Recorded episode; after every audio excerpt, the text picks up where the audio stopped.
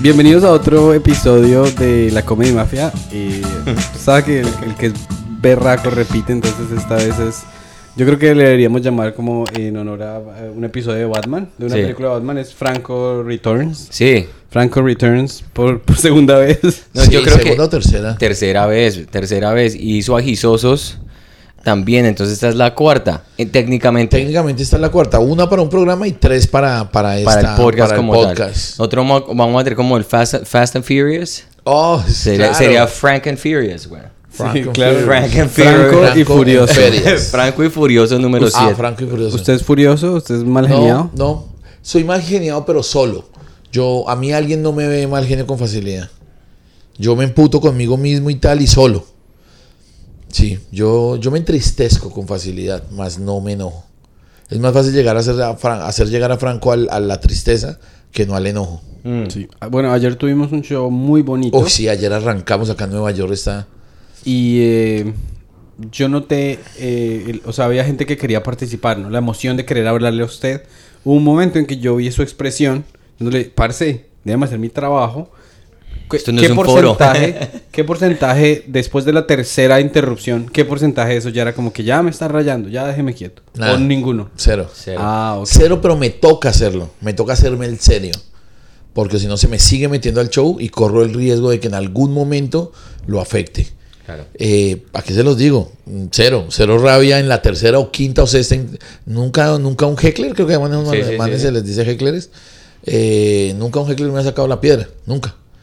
Am, pero, pero en la segunda o tercera interrupción debo hacerme el serio, debo, debo poner mi lugar y bueno, respétame que estoy trabajando y tus interrupciones no me, no me sirven. Y, y logra uno contener al heckler, manejarlo, llevarlo Claro. bien. Pero, pero pues, si les soy honesto a ustedes, a mí eso no me No, que- nada. y Pues- te, te- una pregunta, qué pena, a ver.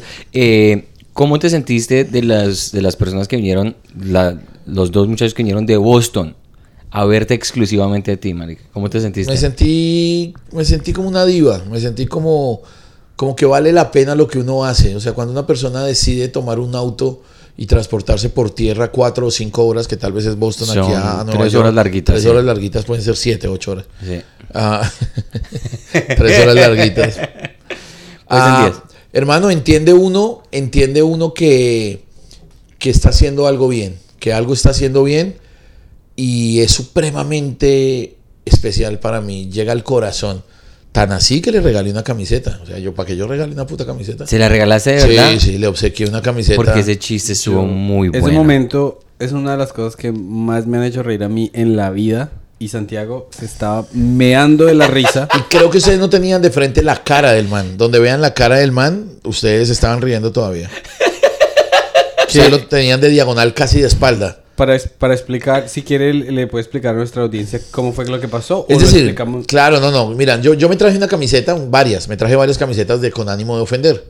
Porque nosotros hicimos camisetas en alguna época, bueno, eh, fue un negocio que hacía parte de con ánimo de ofender, pero ya eso se dejó hace mucho tiempo, pero, pero había unas camisetas por ahí. Eh, por todo el mundo hay camisetas hasta no originales, hay gente que mandó a hacer la suya y ya y tal. Con ánimo de ofender de la... Sí, de- sí, sí, sí. Entonces yo traje algunas y eh, hubo el muchacho ese que les cuento que venía de Boston, que se transportó tres o más horas con el invierno que estamos actualmente, se sentó en primera fila y hay un momento, entonces yo saco una camiseta al escenario, la dejo colgada en una de las sillas, en mi silla, en la silla que tiene el comediante ahí, la puse así colgando como exhibida, expuesta.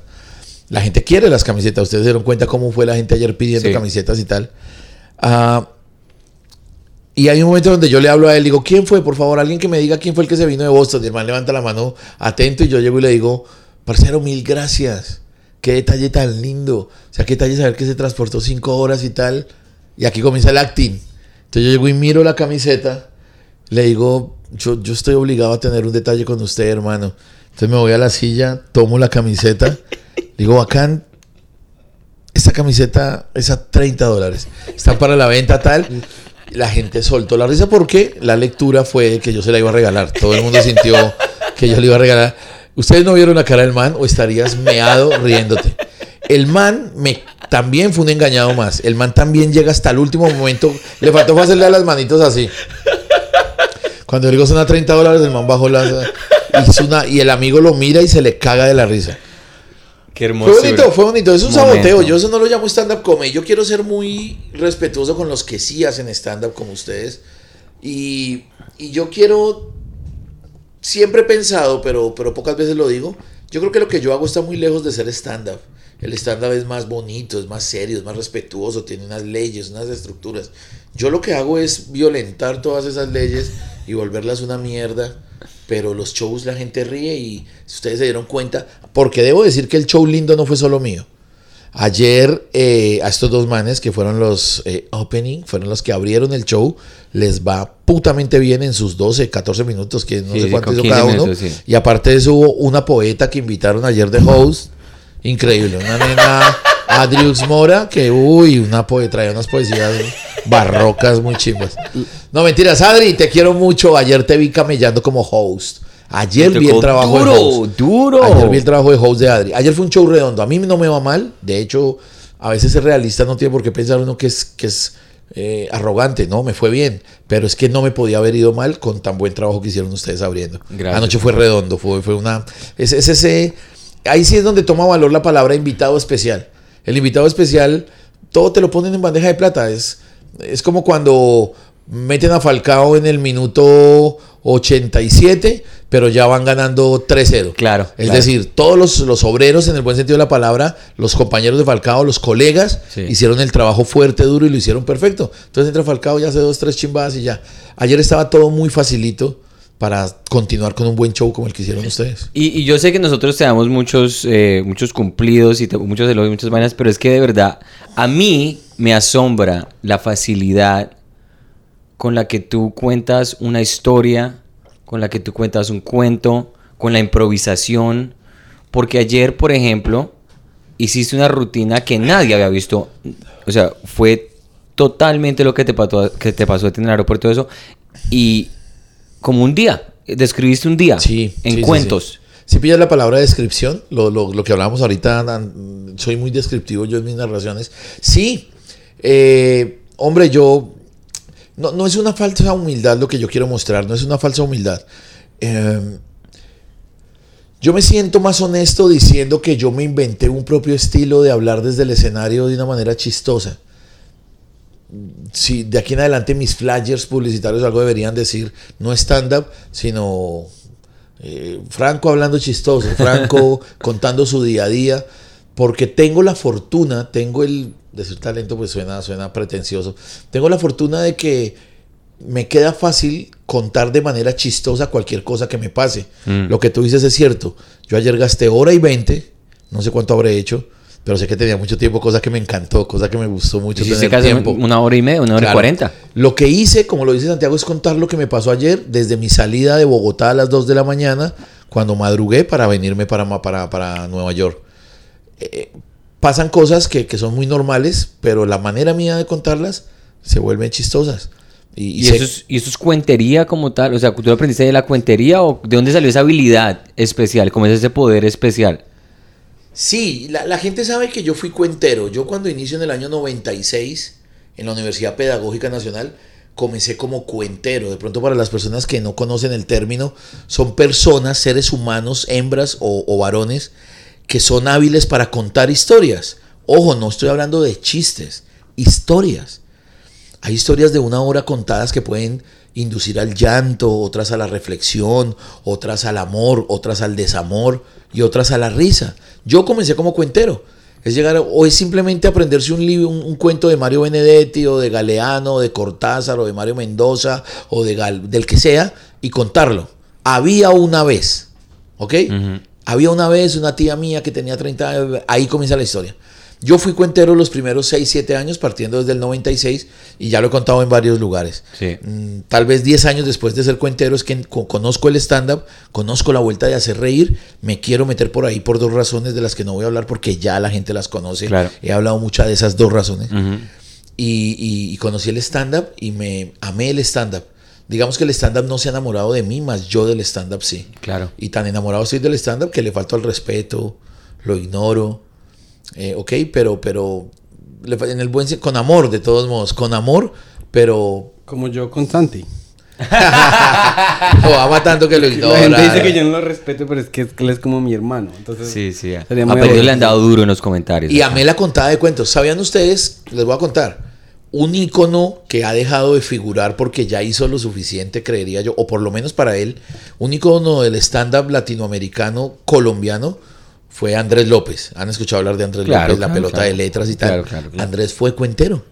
Andrés inicia como cuentero en la plazoleta de arquitectura de los Andes, después se baja para la Javeriana, a la, perdón, en la piscina, se llamaba la, la plazoleta en los Andes, después viene a la Javeriana a estudiar comunicación social, o la estudiaba ya en los Andes, pero, pero Andrés López era un cuenterazo. Era el man que tomaba un micrófono ya fuera en la radio, en la Mega o en Radioactiva o en una plazoleta pública y arrancaba. Había una vez dos alumnos que se llamaban Tato y Teto y comienza a hablar de arquitectura, Tata, y, y, y, y ahuevaba a 200 personas una hora contándoles una historia. Que las hay de corte de risa, las hay para pensar, las hay tal. Entonces yo cuando fui cuentero me fascinó contar cosas para hacer llorar.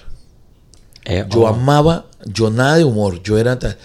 Pero algún día por necesidad en la Universidad Piloto de Bogotá, calle 45 con carrera 13, eh, me invitan a ser parte de un trío de, de, de- cuenteros. Y yo, ¿de verdad? Me van a programar al lado de, Roberto Niel, un argentino, y de Jaime Escobar Púrpura. No, perdón. Era Roberto Niel y Jaime López, algo así. Dos manes que hacen reír desde el cuento. Y me dijeron sí. Entonces cuando yo comienzo a evaluar, yo digo, marica, dos cuenterazazos como esos dos que hacen reír, yo no voy a cagarla. Aquí contando cosas del desamor. Había una vez una florecita que le dijo a la Margarita, oye, el, el jardinero, ¿por qué te cuida más a ti en el Palacio Real? No, yo no, yo dije, puta, tengo que contar algo de reír, de reír. Y comencé a maquinar, a maquinar cuando me acordé de una historia. Y la conté y nos fuimos parejos. O sea, un man como cuentero que yo llevaba tres meses contando cuentos con dos manes que llevaban 10 años y nos fuimos Oh, wow. parejos. Entonces ahí el mismo Roberto Niel comienza a decirme, sabes Franco, yo te he escuchado mucho contar cuentos y a ti te gusta mucho Andrés Caicedo, la literatura triste, la lúgubre, Hitchcock, eh, te gustan los cuentos así de drama y chévere, te sale bien, pero hoy te vi haciendo humor y tú deberías hacer humor. Roberto Niel me lo dijo desde el primer día, me dijo, a partir de hoy, y no me voy a cansar Franco, eh, tú eres comediante, tú no eres cuentero. O sea, el humor está dentro de ti tal. Y ese man, a hoy llevamos 25 años de amigo y todos los días me dice, O sea que la carrera de comediante de alguna manera se la debe, él debe es- más que de vérsela, fue un man que notó, o sea, si yo tenía 20 años, 19, en el año 96 yo tenía 20 años exactamente. Roberto tenía 45, Ujú. ¿ok? Él era el, el maestro de maestros, él estaba, llevaba 20 años recorriendo Latinoamérica y Europa contando cuentos. Y el man me ve, ve mi show y me dice, Franco, hoy hiciste cuentos de hacer reír. Tú eres comediante, a mí déjeme la huevonada. ta". Y el man comenzó a insistirme, nos volvemos grandes amigos y siempre me decía, perro, te voy a invitar a, que te presentes conmigo con una condición. Cuentas algo de hacer reír. Y yo, hágale, Robertico. Y el man todo me decía, no te veo, Franco, contando cosas de Cortázar, ni de Benedetti, ni de Borges. No, yo te veo haciendo humor. Y, y- y le creo tanto al man que comienzo, comienzo a hacer humor y ya encontré el humor. El man es el que me, me data un po- me, me data, no, el man es el que me documenta un poquito acerca del stand-up. Y me dice, Franco, hay un estilo en los Estados Unidos que se llama stand-up comedy y es muy lo que tú haces. Párate bien en eso y documentate, revisa, mira videos. Te recomiendo a Jerry Springfield. Ahí está, El man sabía por ahí nombrecitos. Jerry Springfield. Jerry Seinfeld, sí, sí, sí. Eh, Dan Cook. A- si- no, estoy perfecto. No, no, estoy en una ¿Más perfección. Que no. Estoy en una perfección muy bonita, no comodidad. Entonces yo ahí entiendo y comencé a darme cuenta que eh, con la risa había más plata. O sea, que ganaban mejor los comediantes que en un cuentero. Pero sí, pregunto, cuando tú estabas contando historias que no eran Déjame, de yo- comedia. déjame yo te- es que yo aprendí esto. Hoy, me- hoy yo lo aprendí. Cuenteros, literalmente, cogían un cuento escrito de un autor ruso y lo declamaban. Tal cual. ¿Cómo así? De Ellos no repente, no, un cuento. no sé hasta dónde esté bien usada, Pedrito, la palabra declamar cuento. ¿Por qué? Porque lo que se declama es la poesía. El cuento se narra. Narraban cuentos. Pero nosotros, no- o sea, nosotros no sabíamos, hasta hoy, hasta Literal. el sol de hoy, Sí. nosotros pensábamos que ustedes lo que hacían era contar el cuento de la fiesta de la tía. No, no, un no, cuento no. largo, pero eran Hay- cuentos literales. Hay dos opciones, ahí están las dos Ah. opciones. Hay manes con talento para escribir, como ustedes, comedia. ustedes dos que son talentosos escribiendo comedia, también hay manes que se inventan sus propios cuentos. Marque, pues Gabriel García, solo que Gabriel García no era cuentero, era escritor. Sus cuentos están escritos, más no contados. Claro. Hay manes que contaban, escribían sus historias para que no fueran leídas, sino contadas. Entonces existen las dos formas. Ir a un libro, aprenderse un cuento, el- eh, La señorita Cora de, Juan, de, de Julio Cortázar. El del, yo- uno de los primeros cuentos que yo conté se llama, es del libro de los cuentos completos de Mario Benedetti, así se llama el libro, Cuentos Completos. Es un libro, es un, es un cuento que se llama El otro yo. Entonces yo me lo aprendí, me encantó el cuento, y ahí mismo busqué una universidad que me lo dejaran tirar ahí en el público. Entonces yo me iba al patio de la universidad y comenzaba aquí, ay, me sé un cuento, me sé un cuento. Y comenzaba a puchar gente a que contaba el cuento y cuando ya lograba ver 50 personas pasaba la mochila. Por eso es que soy tan profesional, pasando la mochila. Se nota lo profesional, es re profesional. sin- no, y es que es parte, pena. es parte de- del show, de- más o menos. Sí. O sea, lo Eh. hiciste. Yo ayer cogí, o sea, con la cámara grabé todo ese momento, o sea, moviéndome. Y, tú, y yo me di cuenta que, digamos, a un comediante le daría por, no sé, por escasez de un mejor término, vergüenza hacer eso. Porque ya hice mi trabajo, ya pagaron la boleta, ta, ta, ta. y tú de alguna manera los hiciste a ellos disfrutar que te dieran plata. es, es, es una clave, es una estrategia. Me pareció como Limpia, Es loco. una estrategia limpia. Porque se dan cuenta que durante la cobrada yo no dejo de hacer reír. Es, es simplemente una estrategia. Tiene que ver mucho con, con- con- con el PNL, con la programación neurolingüística, de no dejarlos que, que piensen tal vez, de no dejar, sino saturarlos con la risa y, y de repente puede salir un billete de 100 dólares. Como ustedes vieron ayer que, que pasó. No, impresionante. Y, y que estaban disfrutando. Se acaban y yo vi que la gente estaba inmediatamente. Y que cuando le estaban dando eran riéndose y era como... No sé, me pareció muy lindo. Y no sé, como que el, la- el comediante dice, no, no, qué pena, yo no hago eso, no, no, ya, ya". Pero tú de alguna manera lo implementaste de una manera... Que, que es como si estuvieras trabajando para una compañía y te dieran un bono por encima de tu trabajo. Sí, sí, sí, tal vez es como así. Claro. Em, Jimmy Carr es un comediante inglés y él hace mucho crowd work. Y él hace unos chistes así muy buenos. No, es Jimmy Carr, es Jim Carr. Bueno, sí, sí, sí. Carr. No, el otro es el británico. Ah, Uno diferente. Ese man está hablando del británico. Pero el man menciona la pro- programación neurolingüística. Y es que eso es un, un chiste, es eh, plantarle a usted un- un- una idea, un mensaje. Esto es lo que voy a hacer ya mismo. Instalarle. Y después usted le quita el tapete. O sea, se- se- y la gente queda, uy, pero ¿qué pasó aquí? Y usted, de hecho, sí es conocedor del estudiante de la programación neurolingüística. Algo he leído, eh, algo, algo he leído. Tuve la, he sido invitado a dos talleres compartidos por profesionales y no he podido asistir a ninguno. Pero, pero es un temazo. Ese tema sí me intriga, me inquieta y al mundo lo mueve la programación neurolingüística. Eh, además estoy en el país, en este momento estoy en el país que son los padres de la programación neurolingüística. Eh, donde todo, donde lo que proponen es que todo te entra por los sentidos todo te entra por los sentidos de una manera con el es como muy ontológica la cosa es muy de conversación eh, y de los sentidos no muy sinestésica también en donde te dicen que si quieres comprar un jean que si una empresa cualquiera te quiere meter un jean por los ojos y lograr la venta cerrarla entonces entras a un almacén y no vas a encontrar un vallenato de música Claro. porque no te sirve de nada. Tú entras a un almacén y encuentras la música que usan en las grandes pasarelas de Roma, de París, de Estados Unidos, para que uno sienta que es modelo. Claro. Entonces te abordan desde la entrada con música que te hace sentir que eres un modelo y que todo se te está viendo bien. La tienda es parece una pasarela de linda y viene alguien muy agradable, muy pinta, usando posiblemente la misma ropa que se le ve putamente bien. Entonces ya te abordaron la visión, el, el- lo auditivo, todo. Ahorita, y aquí eso debe ser viejo en Estados Unidos, pero en Colombia está de moda, hay un par de almacenes donde ya le manejan a uno el olfato. Mm. Y cuando uno entra a la tienda ya huele a, a- a cereza, huele a algo. Ah, claro, Entonces claro. lo cogen y puta y lo, lo, lo, lo, bomba- lo bombardean. Claro. Y yo siento que eso está moviendo el mundo.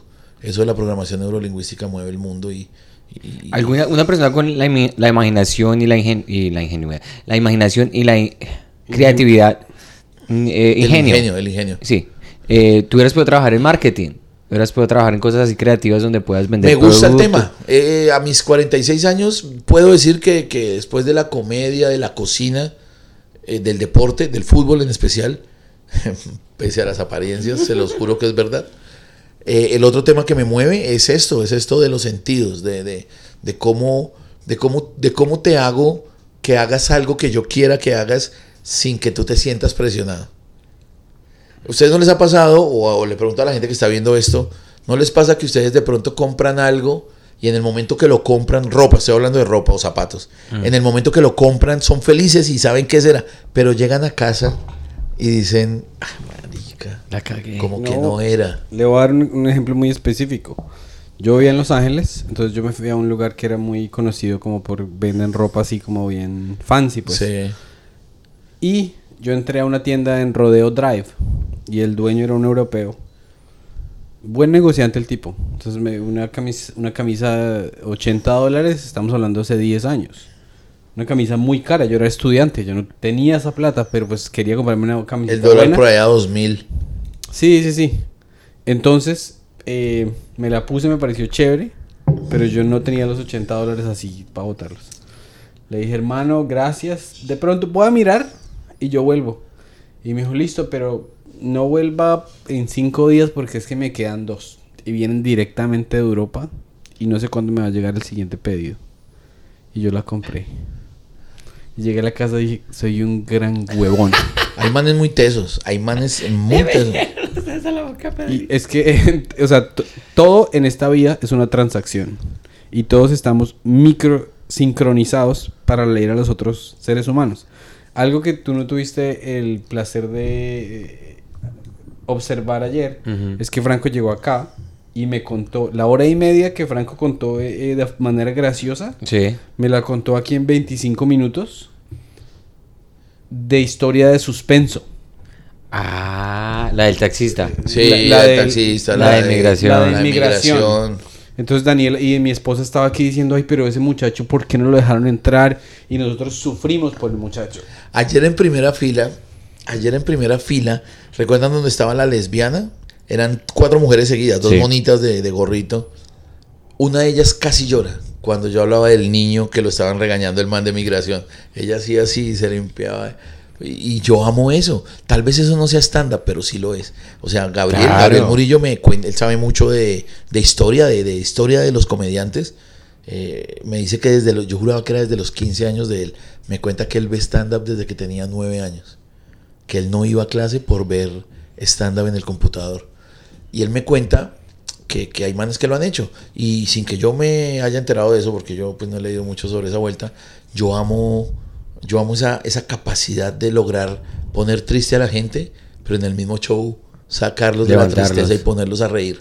Aunque ayer el show fue muy bonito de risa y Claro. cumplimos nuestro cometido, hubo una niña que cuando yo hablaba de ese niñito, como ella, yo escuchaba cuando ella me decía, no, no más, no, no me hable más de eso, y, y se limpiaba así, llega, porque pues qué chévere que tu oratoria, qué chévere que tú llegue a ese poder de, de poder hacer algo así. Frank, ¿tú, has hecho actua- actuación? ¿Has actuado en algo? Eh, sí, pero sí, pero en cosas intrascendentales. He hecho por ahí un par de cortos universitarios, de esos que estudiantes de, de televisión que le dicen a uno, venga, me, me regala media hora para que me actúe este, este sketch. Sí. Y ya, eso, pero, pero así que. Nada algo como con importante- RCN, No, no, no, para nada, para nada. Y a donde voy, que me piden actuar, yo les digo, meto para esa, voy. Pero sepan que yo no tengo formación actoral.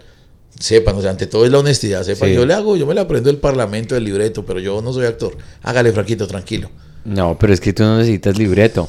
Yo si fuera director le daría a Franco la libertad. Eso pasa con algunos actores colombianos, con los más talentosos. Sí. Alguien nos contaba un director de televisión que ha trabajado mucho, por poner un ejemplo, con manes como la que tú mencionaste ahorita, como con Vicky Hernández, actrices como ella, como Raquel, Raquel Hércole, una que murió hace muy pocos días, una mujer de 80 años. Sí, sí, sí. Eh, Robinson Díaz, Es un berraco. que para mí es de los mejores actores colombianos, cuentan que, que director que trabaje con Robinson Díaz sabe que tiene que estar de acuerdo en que Robinson Díaz rompe el libreto cuando se le da la gana. O sea, rompe el libreto textual de lo que tiene que decir Claro. y se pone a improvisar y les permiten hacerlo. A él, a Enrique Carriazo, que es otra BD, es otro actorazo. Entonces sí, sí pasa eso que tú estás diciendo, sí pasa. Sí, En porque, algunos de ellos. o sea, uno, uno cómo puede restringir la creatividad y el, por esos momentos tan reales, como digamos cuando estabas contando la historia del niño, en la, o el muchacho, Sí. era tan lindo en, el- en- en la inmigración. Y una de las cosas como más mínimas, pero que le añadieron al chiste como 300% es que tú hacías, que lo veías de- por la distancia y decías Sí. así, y como lo hacías, y, esa, y ese es un detalle tan pequeño que digo, está vendido es por la manera como lo actuaste.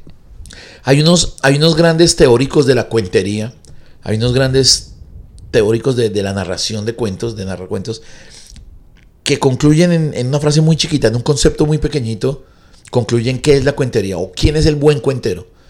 El buen cuentero es el que logra crear imágenes en la cabeza de quien lo escucha. Que si yo te estoy hablando de un marranito, lograr que alguien del público vea el puto marrano, lo logre. Yo me he dado cuenta que en el stand-up, por lo menos en el que yo hago, también es muy importante lograr crear la imagen de... de- de- Cuando esto lo escuche manes como Cata Guzmán, como, como, como Gonzalo Valderrama, se van a, a ofender de, de lo que yo estoy diciendo en contra del concepto del stand-up. Pero para mí, para mi proceso, para la manera como Franco Bonilla ve el stand-up, siento que es clave lograr dibujar imágenes en la mente del que lo escucha. Porque ahí la risa es una belleza. Sí, Obvio. sí. Y lo que pasa es que, o sea, usted estaba diciendo, el stand-up para nosotros es, es más o menos una lucha en el que acepte mi punto de vista y ojalá que no le importe la señora que se murió de SIDA en el chiste que conté yo. ¿Sí me hago entender? Ajá. Mientras que usted habita a la otra persona. O sea, es que Franco no echa chistes de... Ayer fui al restaurante y me pasó esto, sino Franco me cuenta a mí todo el universo de lo que estaba pasando, en qué fila estaba, de qué color era la, la sirena, cómo se estaba sintiendo la otra persona, y, o sea, es- y, y lo estaba diciendo usted, eh, yo los quiero hacer llorar y los quiero hacer reír. Encanto, Toy Story, sí. cualquier película buena Tiene esos dos. lo hace usted reírse. ¿Y te viste Encanto? llorar. No, no, no la he visto. ¿Y tú eres bueno para ver películas así? Sí la vería, sí la vería. Tengo que verla, de hecho. Pero estoy muy alejadito de cosas que me gustan, como entre esas el cine. Llevo un tiempo ahí que, que me he vuelto vaguito para pillar cine. Eh, ando viendo huevonadas en Netflix Sí. y otras que no son huevonadas. Ya les conté que estoy viendo los Peaking Blinder. Sí, sí, sí, sí, sí, eh, claro. que es buena, es un cine irlandés, una, saga. ¿Saga se dice o una serie? Porque Encanto, no sé si ha sido igual en Colombia, pero en to- todo el mundo está hablando de Encanto. Sí, en Colombia mundo. también, en Colombia también. No, yo leí una... eh, no alcancé a leer el periódico hoy porque estuvimos muy ocupados. Pero hay un artículo en el New York Times que dice que Encanto es la canción más popular de Disney desde Frozen. Frozen es la princesita que tienen, eh, o sea, hasta en el pueblo más recóndito de Colombia, por ejemplo, las niñas tienen su loncherita Claro, de Frozen. claro, Entonces, allá ¿Y es que la canción, la música? o sea que, We sí don't que- talk about Bruno. Y no. yo tengo el orgullo de decir que en la banda sonora, pues estamos hablando como de eso. Sí, como sí, sí. De la banda sonora, el que hace la percusión es un primo mío. No. Es un primo paisa que dicen de él que es el segundo o el mejor percusionista que hay en Latinoamérica. Y él es de la banda sonora. Y él lo invitaron a hacer la percusión de la banda sonora de. Encanto. Y es que Juan Guillermo Aguilar, alias Cosito. Saludos a Juan Paisa, Guillermo. él, él es Felicitaciones. creo, pero vive en Medellín. Toda su vida ha estado en Medellín. Es el- chimba, él era el percusionista de Puerto Candelaria. No sé si han escuchado hablar de ese grupo. No. Es una locura de música, salsa. Eso es una fusión ahí muy linda. Y, y, y Cosito Guillermo eh, fue, el, fue el, el percusionista de la, de la canción que suene ahí. que yo no Sí, sé sí, muy- pero la más pegajosa ha sido la de Bruno. Y chistoso que Bruno es idéntico físicamente a Checho Le- Leguizamón. A Checho Leguizamón. Uy, porque- sí, es idéntico. ¿En Bruno? Bruno, tú miras a Bruno, es que voy a poner aquí la foto, Bruno y Checho Leguizamón, y es la misma, yo pensé que le habían hecho el casting a Checho. y ese es Checho, güey. Porque ese Checho puso un- una, una foto de él en Instagram. Es otro, es otro, es otro comediante que admiro. Eh, fuimos amigos en una época y nos distanciamos por, por, el, por el bien de la salud mental de ambos. Sí. Y está volando, está volando ese Checho. Yo vi, está- tuvimos la, la oportunidad de ver a Checho en vivo allá cuando estuvimos en Bogotá. Todos, todos, o sea, Checho, Brian Mora. Allá cuando fuimos a Rembrandt. Uy, madre. Tú me viste cómo estaba Sí, yo cagado del vi, Les susto. fue bien, les fue bien. Ah, este estaba fue cagado del muy susto. bonito ese día. Marica, yo estaba asustado. ¿Tú abrías o tú cerrabas o te No, fuiste a la mitad? abriendo. Sí. Brian me dijo, no, póngalo de primero.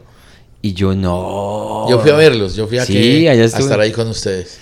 Y eso fue yo, y ver a, a- a la gente aquí en, Bogotá, el talento tan bravo. O sea, uno mira, yo no sé, tú, tú- tú eres de la clase mayor, tú diste, mandaste la parada, pero tú ves a todos estos muchachos que ya la han venido caminando muchos años garra, están y, es muy, muy bueno. Están re juiciosos. Sí, yo ya casi 20, yo comencé en el 96, son 4 y 22, 26 años. Y repito, cuentería los primeros años. Y tú dijiste ayer en el show que tú eres uno de los mejores hosteadores que, que, que, que hay.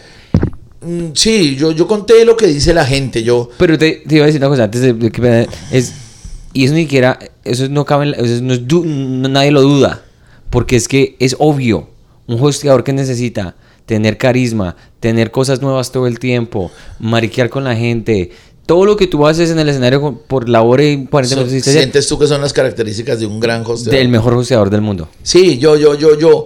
Nadie, o sea, no hay una universidad que otorgue ese título, ni hay un concurso, ni hay un Miss Universo, no. Pero hago caso, o, o simplemente estoy contando lo que dicen muchos comediantes de trayectoria en Colombia, de los nuevos, de los de media tabla.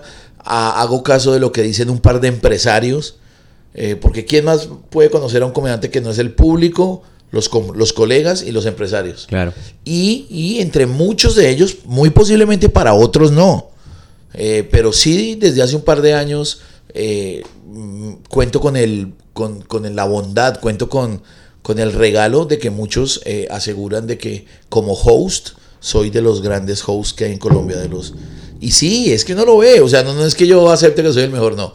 Lo que quiero decir es que la gente te trata como tal. Entonces me llama un empresario, Franco, es que queremos tenerlo acá, yo lo veo a usted en tal lado y mejor host que usted no hay y un host que haga desde la comedia, tal. Entonces, y yo le aduzco eso, yo le, yo le, yo le, yo le doy la culpa al, traba- al trabajo con Quique, con Quique Triana.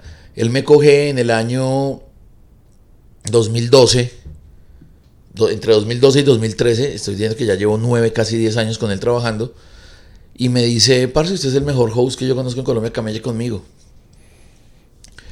Y ese man me puso a trabajar a un ritmo que los que analizan la comedia y tal dicen, Franco, el nivel suyo, el ritmo, más que el nivel, el ritmo suyo, endemoniado, es a raíz de tanto trabajo. Yo nunca creí que yo hace 10 años iba a poner en Facebook tres veces a la semana yo cambiaba de destino nacional. Neiva, Bucaramanga, Santa Marta, Boyacá, Tunja, todos los puntos cardinales, La Guajira, el Amazonas, y era por camellar con Quique, que me dio un ritmo, un volumen de trabajo. Yo aquí que le hacía cuatro funciones semanales durante 10 años. ¿Quién no coge ritmo así? Yo era el presentador. claro O sea, ni siquiera yo era el comediante. Yo era el host. Él me dijo, yo necesito un host.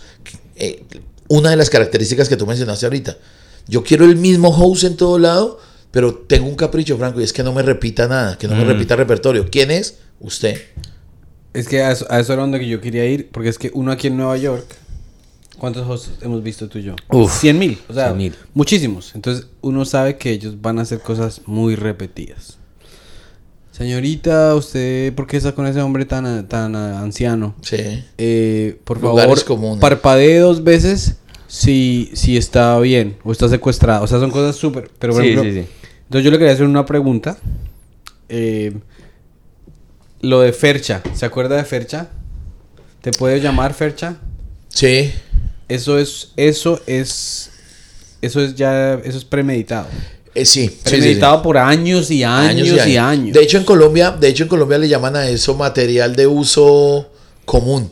Ah, eso lo cogen muchos. Pero digamos que es un chiste Muy sarcástico. pero es Sí. bueno. Es un chiste sarcástico, claro. Y, y yo voy ¿Te a. acuerdas? claro claro te puedo llamar Fercha ese sí ¿Por ¿cuándo? qué no? ¿Por qué no? Es un chiste, ¿Por qué, por qué no contarlo acá? Y es que hay que ser honestos en los podcasts, o sino que. Claro. Ese de. Hey, te puedo llamar Patricio, que yo lo vi por allá cuando era cuentero. En el año 97, 98, lo vi como en un. Cuando recién yo me metí a Facebook. Yo me meto a Facebook, abro mi cuenta y comenzaban a salir memes.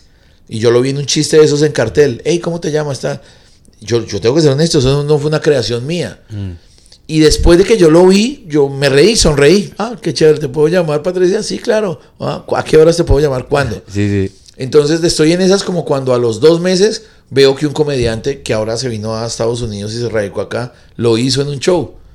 Pero eso es, en Colombia llaman de que eso es material de Universal. uso, de uso Aquí- común. Aquí se llama material enlatado. Sí, por supuesto. Claro. Eh, los, los, los puristas del stand-up odian eso. Ay, es que no hay que- Lo mismo esa de que alguien se para y sale, yo llego y le digo, lleve papel. Entonces, el lleve papel también lo vi yo en un chiste pues, de internet, tal. Son, son bobaditas, son, hay, hay comediantes Pero que bueno. los odian, a mí me gusta usarlos, a mí me genera Pero bueno, risa. tú puedes decir que eso es algo global, universal, jacoso, lo que sea. Pero lo que no es jacoso es la conexión y los puntos que tú empatas en el Espera show. un segundo porque ya dijiste dos veces la misma palabra, Pedro, como que lo han mirado. Eh, tú, ¿Cuál? hablas, tú hablas de jacoso. Ah, ya. Yo creería que es jocoso. ¿Te refieres a jocoso? no, no, no. Es que no. Ah, Es que- cuando dices hack es de hack. Hack, hack. Junta de Acción Comunal. Ah, no, mentira, no. Eh, eh, ¿Qué se Ya, llama? ya, jacoso. ja- jacoso. Total, total, ya Sí, entendí. ya, o sea que es muy común como Yo muy... dije, ¿será que se refiere a jocoso y está pronunciando mal la palabra? No. Muy jacoso. Jacoso. Jaca- Digo yo que todo el mundo- JAC, Sí. Junta de Acción Comunal. Eh, que todo el mundo lo está Muy utilizando. hack. Sí, Muy hack. En Colombia también los conocen así. Con ánimo de ofender hablaba mucho de los hack. Exacto. Yo siento que yo soy jacosísimo. No, pero un momento, eso es lo que estoy diciendo. Es que no es, o sea, digamos, la premisa como tal, lo que estás diciendo, sí, puedes decir, ya veo papel. Está bien, eso lo puede hacer Franco ya lo puede hacer Santiago Espinosa, lo puede hacer Pedro González. Sí. Pero, tú cogiste eso del man que iba para el, el salvadoreño que iba para el baño y de alguna manera sí. lo conectaste con todo el mundo toda la noche. Sí, sí, Te sí. podían coger en mitad de un chiste y decía, mira, esta es una pandemia, que no sé qué. Y, y es, la cantidad de niveles y de como... Ok, lo partiendo diría- del hack, partiendo de un un chistecito chisto hack, que es eh, y jacoso, hago otras cosas. sacar todas las Sí. derivadas, a eso voy yo, ahí es donde está la diferencia. Sí, sí, sí. sí. No, claro.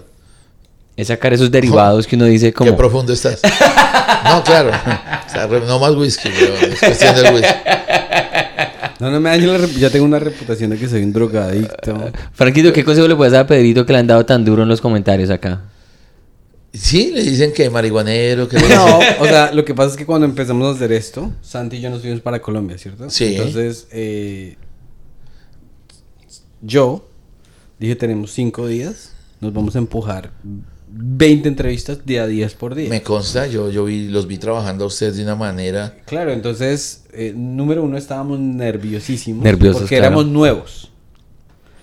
Entonces, pues, cuando uno dice nervios, se toma un whisky. La se gente ha hablado muy bonito de lo que ustedes fueron a se hacer a fuma un Colombia. porro y pues nos volvíamos la remierda. Entonces a mí se me han dicho, me han dicho, Pedro, usted interrumpe mucho, Pedro, y tales cosas. Entonces yo lo he leído y yo digo, parece sí. Y es que yo me conozco. Que yo voy a una, yo voy a cenar con gente y siempre estoy ahí como que ta, ta, trate y trate y me voy para la casa sudando. Entonces, para mí es como una meta personal eh, escuchar más. Sí, pero hay, hay que decir que lo que, a lo que yo, a por qué traje esto a colación es porque la gente no se da cuenta que lo, muchos de los episodios que están ahí que les han dado, dado tan duro a Pedrito es porque era la cuarta entrevista del día y ya teníamos como cinco whiskies, ya estábamos, entonces Pedrito obviamente estaba animado y, y- y obviamente la gente no le ha hecho justicia a eso, que Pedro es la está es como jengueando y está pasándola rico con los comediantes. Claro. Pero en los comentarios dicen, no, este man es un drogadicto, este man deje de tomar. Pero a fin de cuentas, a mí eso me vale huevo. Porque yo. Tiene yo- que ser así. Yo ya me chupé que es hacer su nombre en ser comediante en los Estados Unidos. Es decir, yo hacía open mics desde las 5 de la tarde hasta la medianoche. Por, lo hice por cuatro Eso es- años. Eso es lo admirable. Lo hice por cuatro años en frente de cinco personas. Sí. Y yo sé que para uno mejorar, tiene que experimentar. Entonces yo sé que mis primeros 100 episodios del podcast van a ser mi crecimiento. Y me va a hacer mejor persona el saber escuchar más. Y el saber... Por ejemplo, yo soy escritor de guiones de televisión. Entonces, como se estaba diciendo, tú le preguntaste, ¿usted actúa?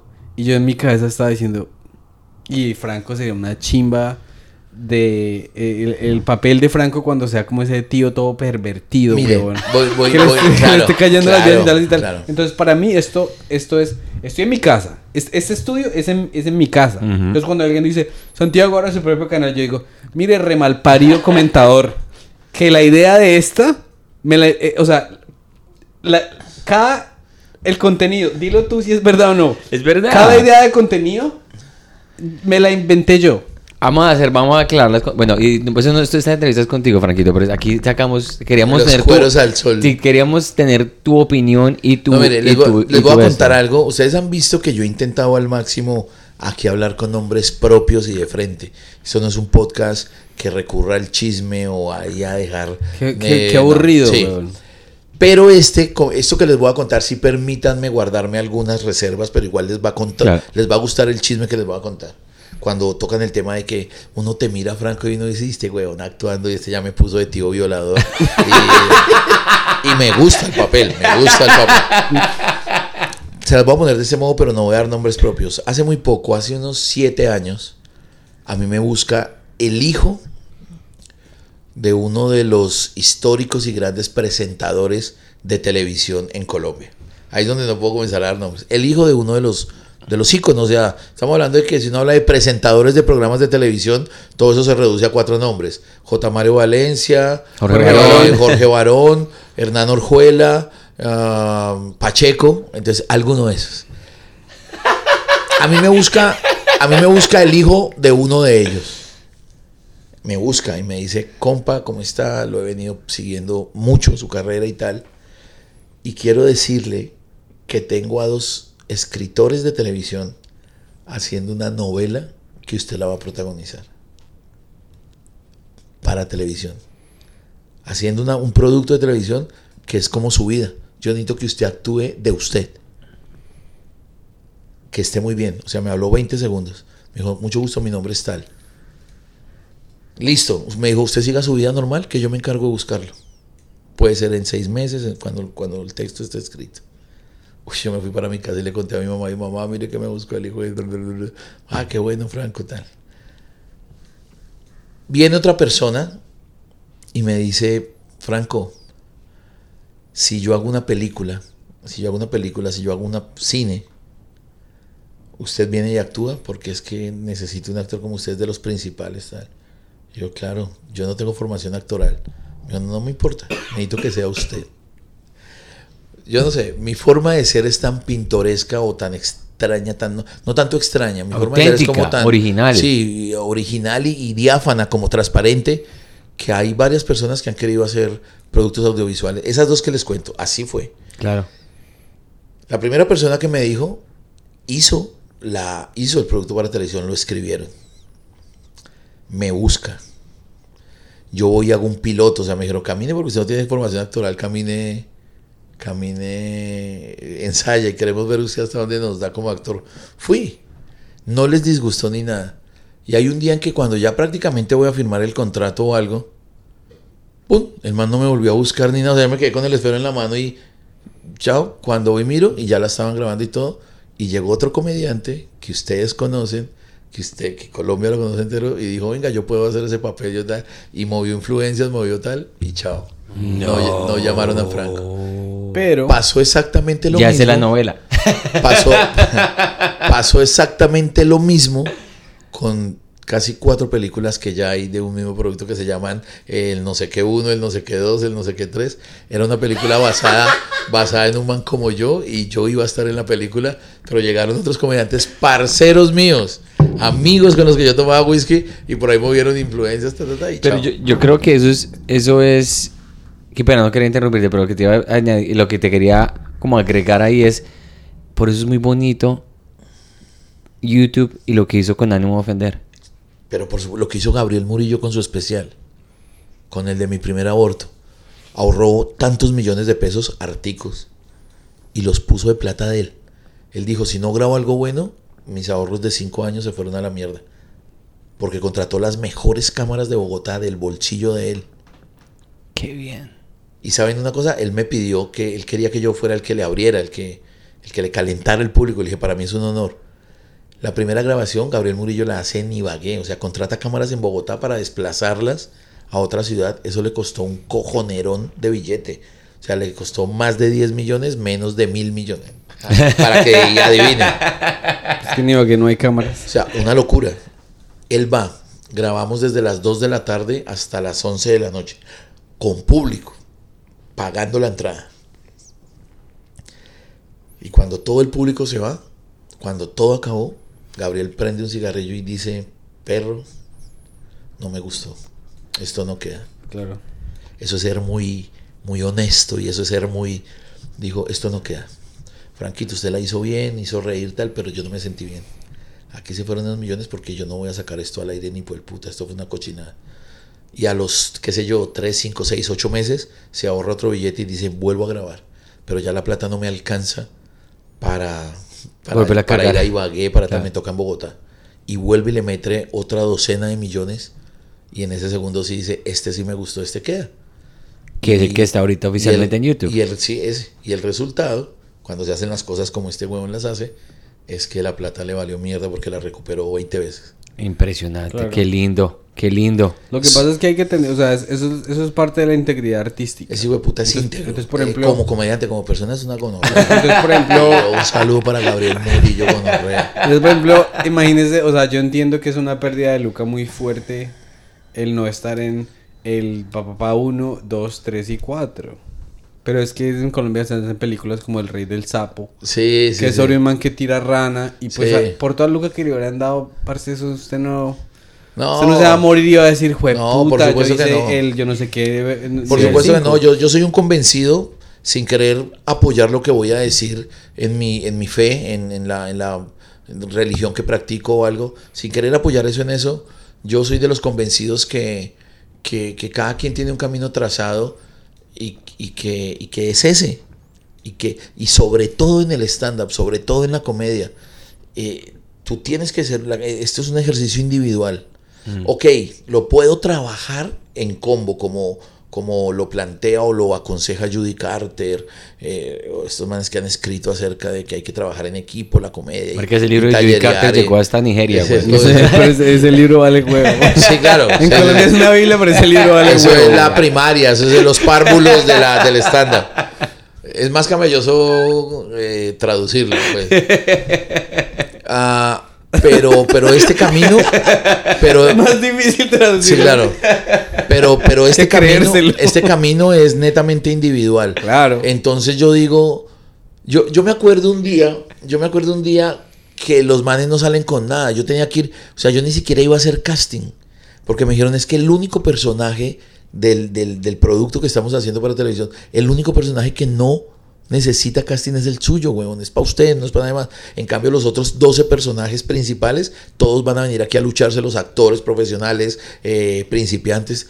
Entonces hay un momento en que Quique me dice, Franco, hay, hay show en Neiva. Neiva es a 8 o 10 horas de Bogotá por tierra. Nueva York. Entonces yo estoy allá en Neiva, cuando me llaman y me dice el director de producto, Franco, aunque, aunque es muy serio de que tú no haces casting ni nada, sí te necesito obligatorio mañana. Yo, loco, estoy en Neiva, me dijo de malas. Te necesito mañana y es a las 6 de la mañana. Ay, Dios mío. Aquí, vente vestido de mexicano, tráete una. Le dije, loco. le, le- le dije, loco, le dije, loco. ¿Cómo se viste un mexicano, güey? Estoy en Neiva eh, de mariachi, de Ah, muy, bota texana. Sí, y, sí, sí. eh, me- yo le digo, señor, usted no está entendiendo que estoy en Neiva, son las 8 de la noche, estoy a punto de subirme al escenario, aquí termino a las 11, mientras me pagan son las 12, si tomo una flota, llego a las 9 de la mañana. Franco, lo necesito a las 6. Le dije, ok, y debo ir, véngase por favor con camisa Floripep, como, como un norteño. Ah, no, claro. Y yo, señor, ¿dónde consigo esa mierda? ¿Saben qué hice? Hago el show. Le dije al dueño, loco, no alcanzo a esperarlo hasta la una de la mañana que usted me paga siempre, me voy ya. O sea, era irme a las 10 de la mañana. Me dijo, no alcanzo a pagarle, mira, espera a ver si consigo prestado. El man consigue prestado, me paga y yo voy con una flota. Póngale cuidado. Yo ya venía despierto un día entero, ¿no? Todo el viaje, Bogotá hasta Neiva, tal. Entré a Bogotá, Suacha, entré a Bogotá y eran como las 4.40 de la mañana. Ustedes saben que Soacha es un mierdero, eso se tranca.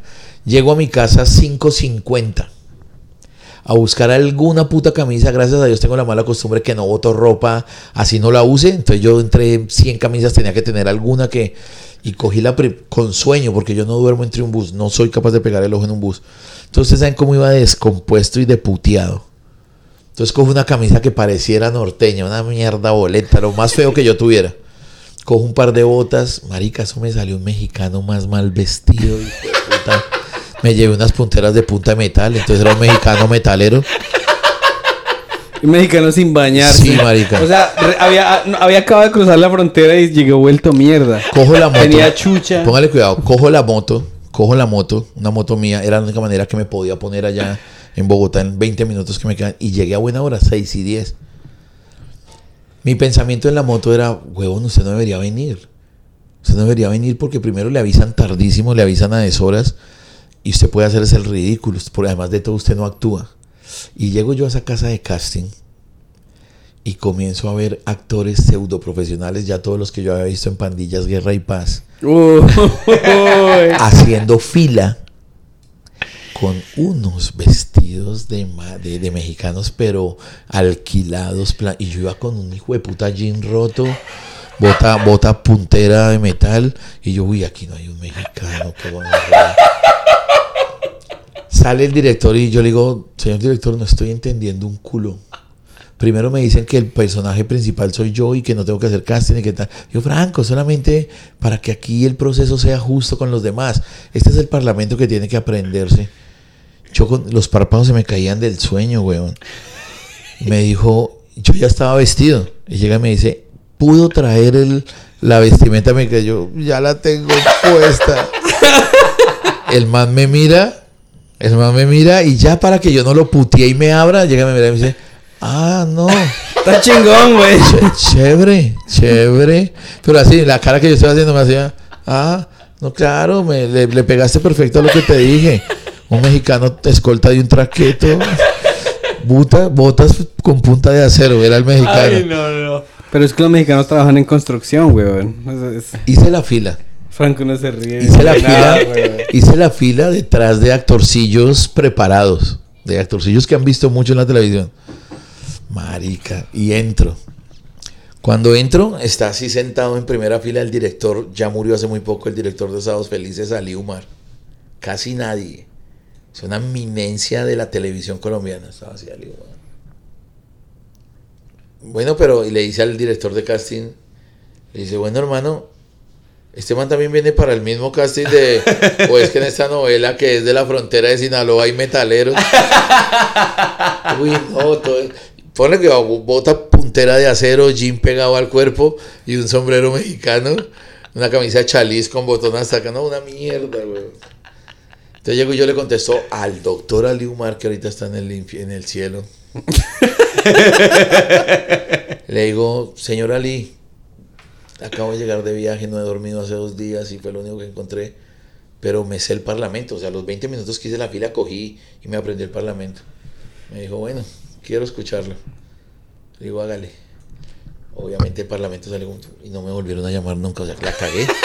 Se suponía que era una película para mí, que yo era el protagonista. Por donde yo diga no voy y me pare, muy seguramente me siguen teniendo en cuenta. Pero es sí, que claro. lo que por haber ido, por haber ido me la quitan. Esa es la vida del payaso. Nosotros somos payasos Sí. y queremos trabajar y tenemos hambre de trabajar y nos hemos tenido que mamar unas.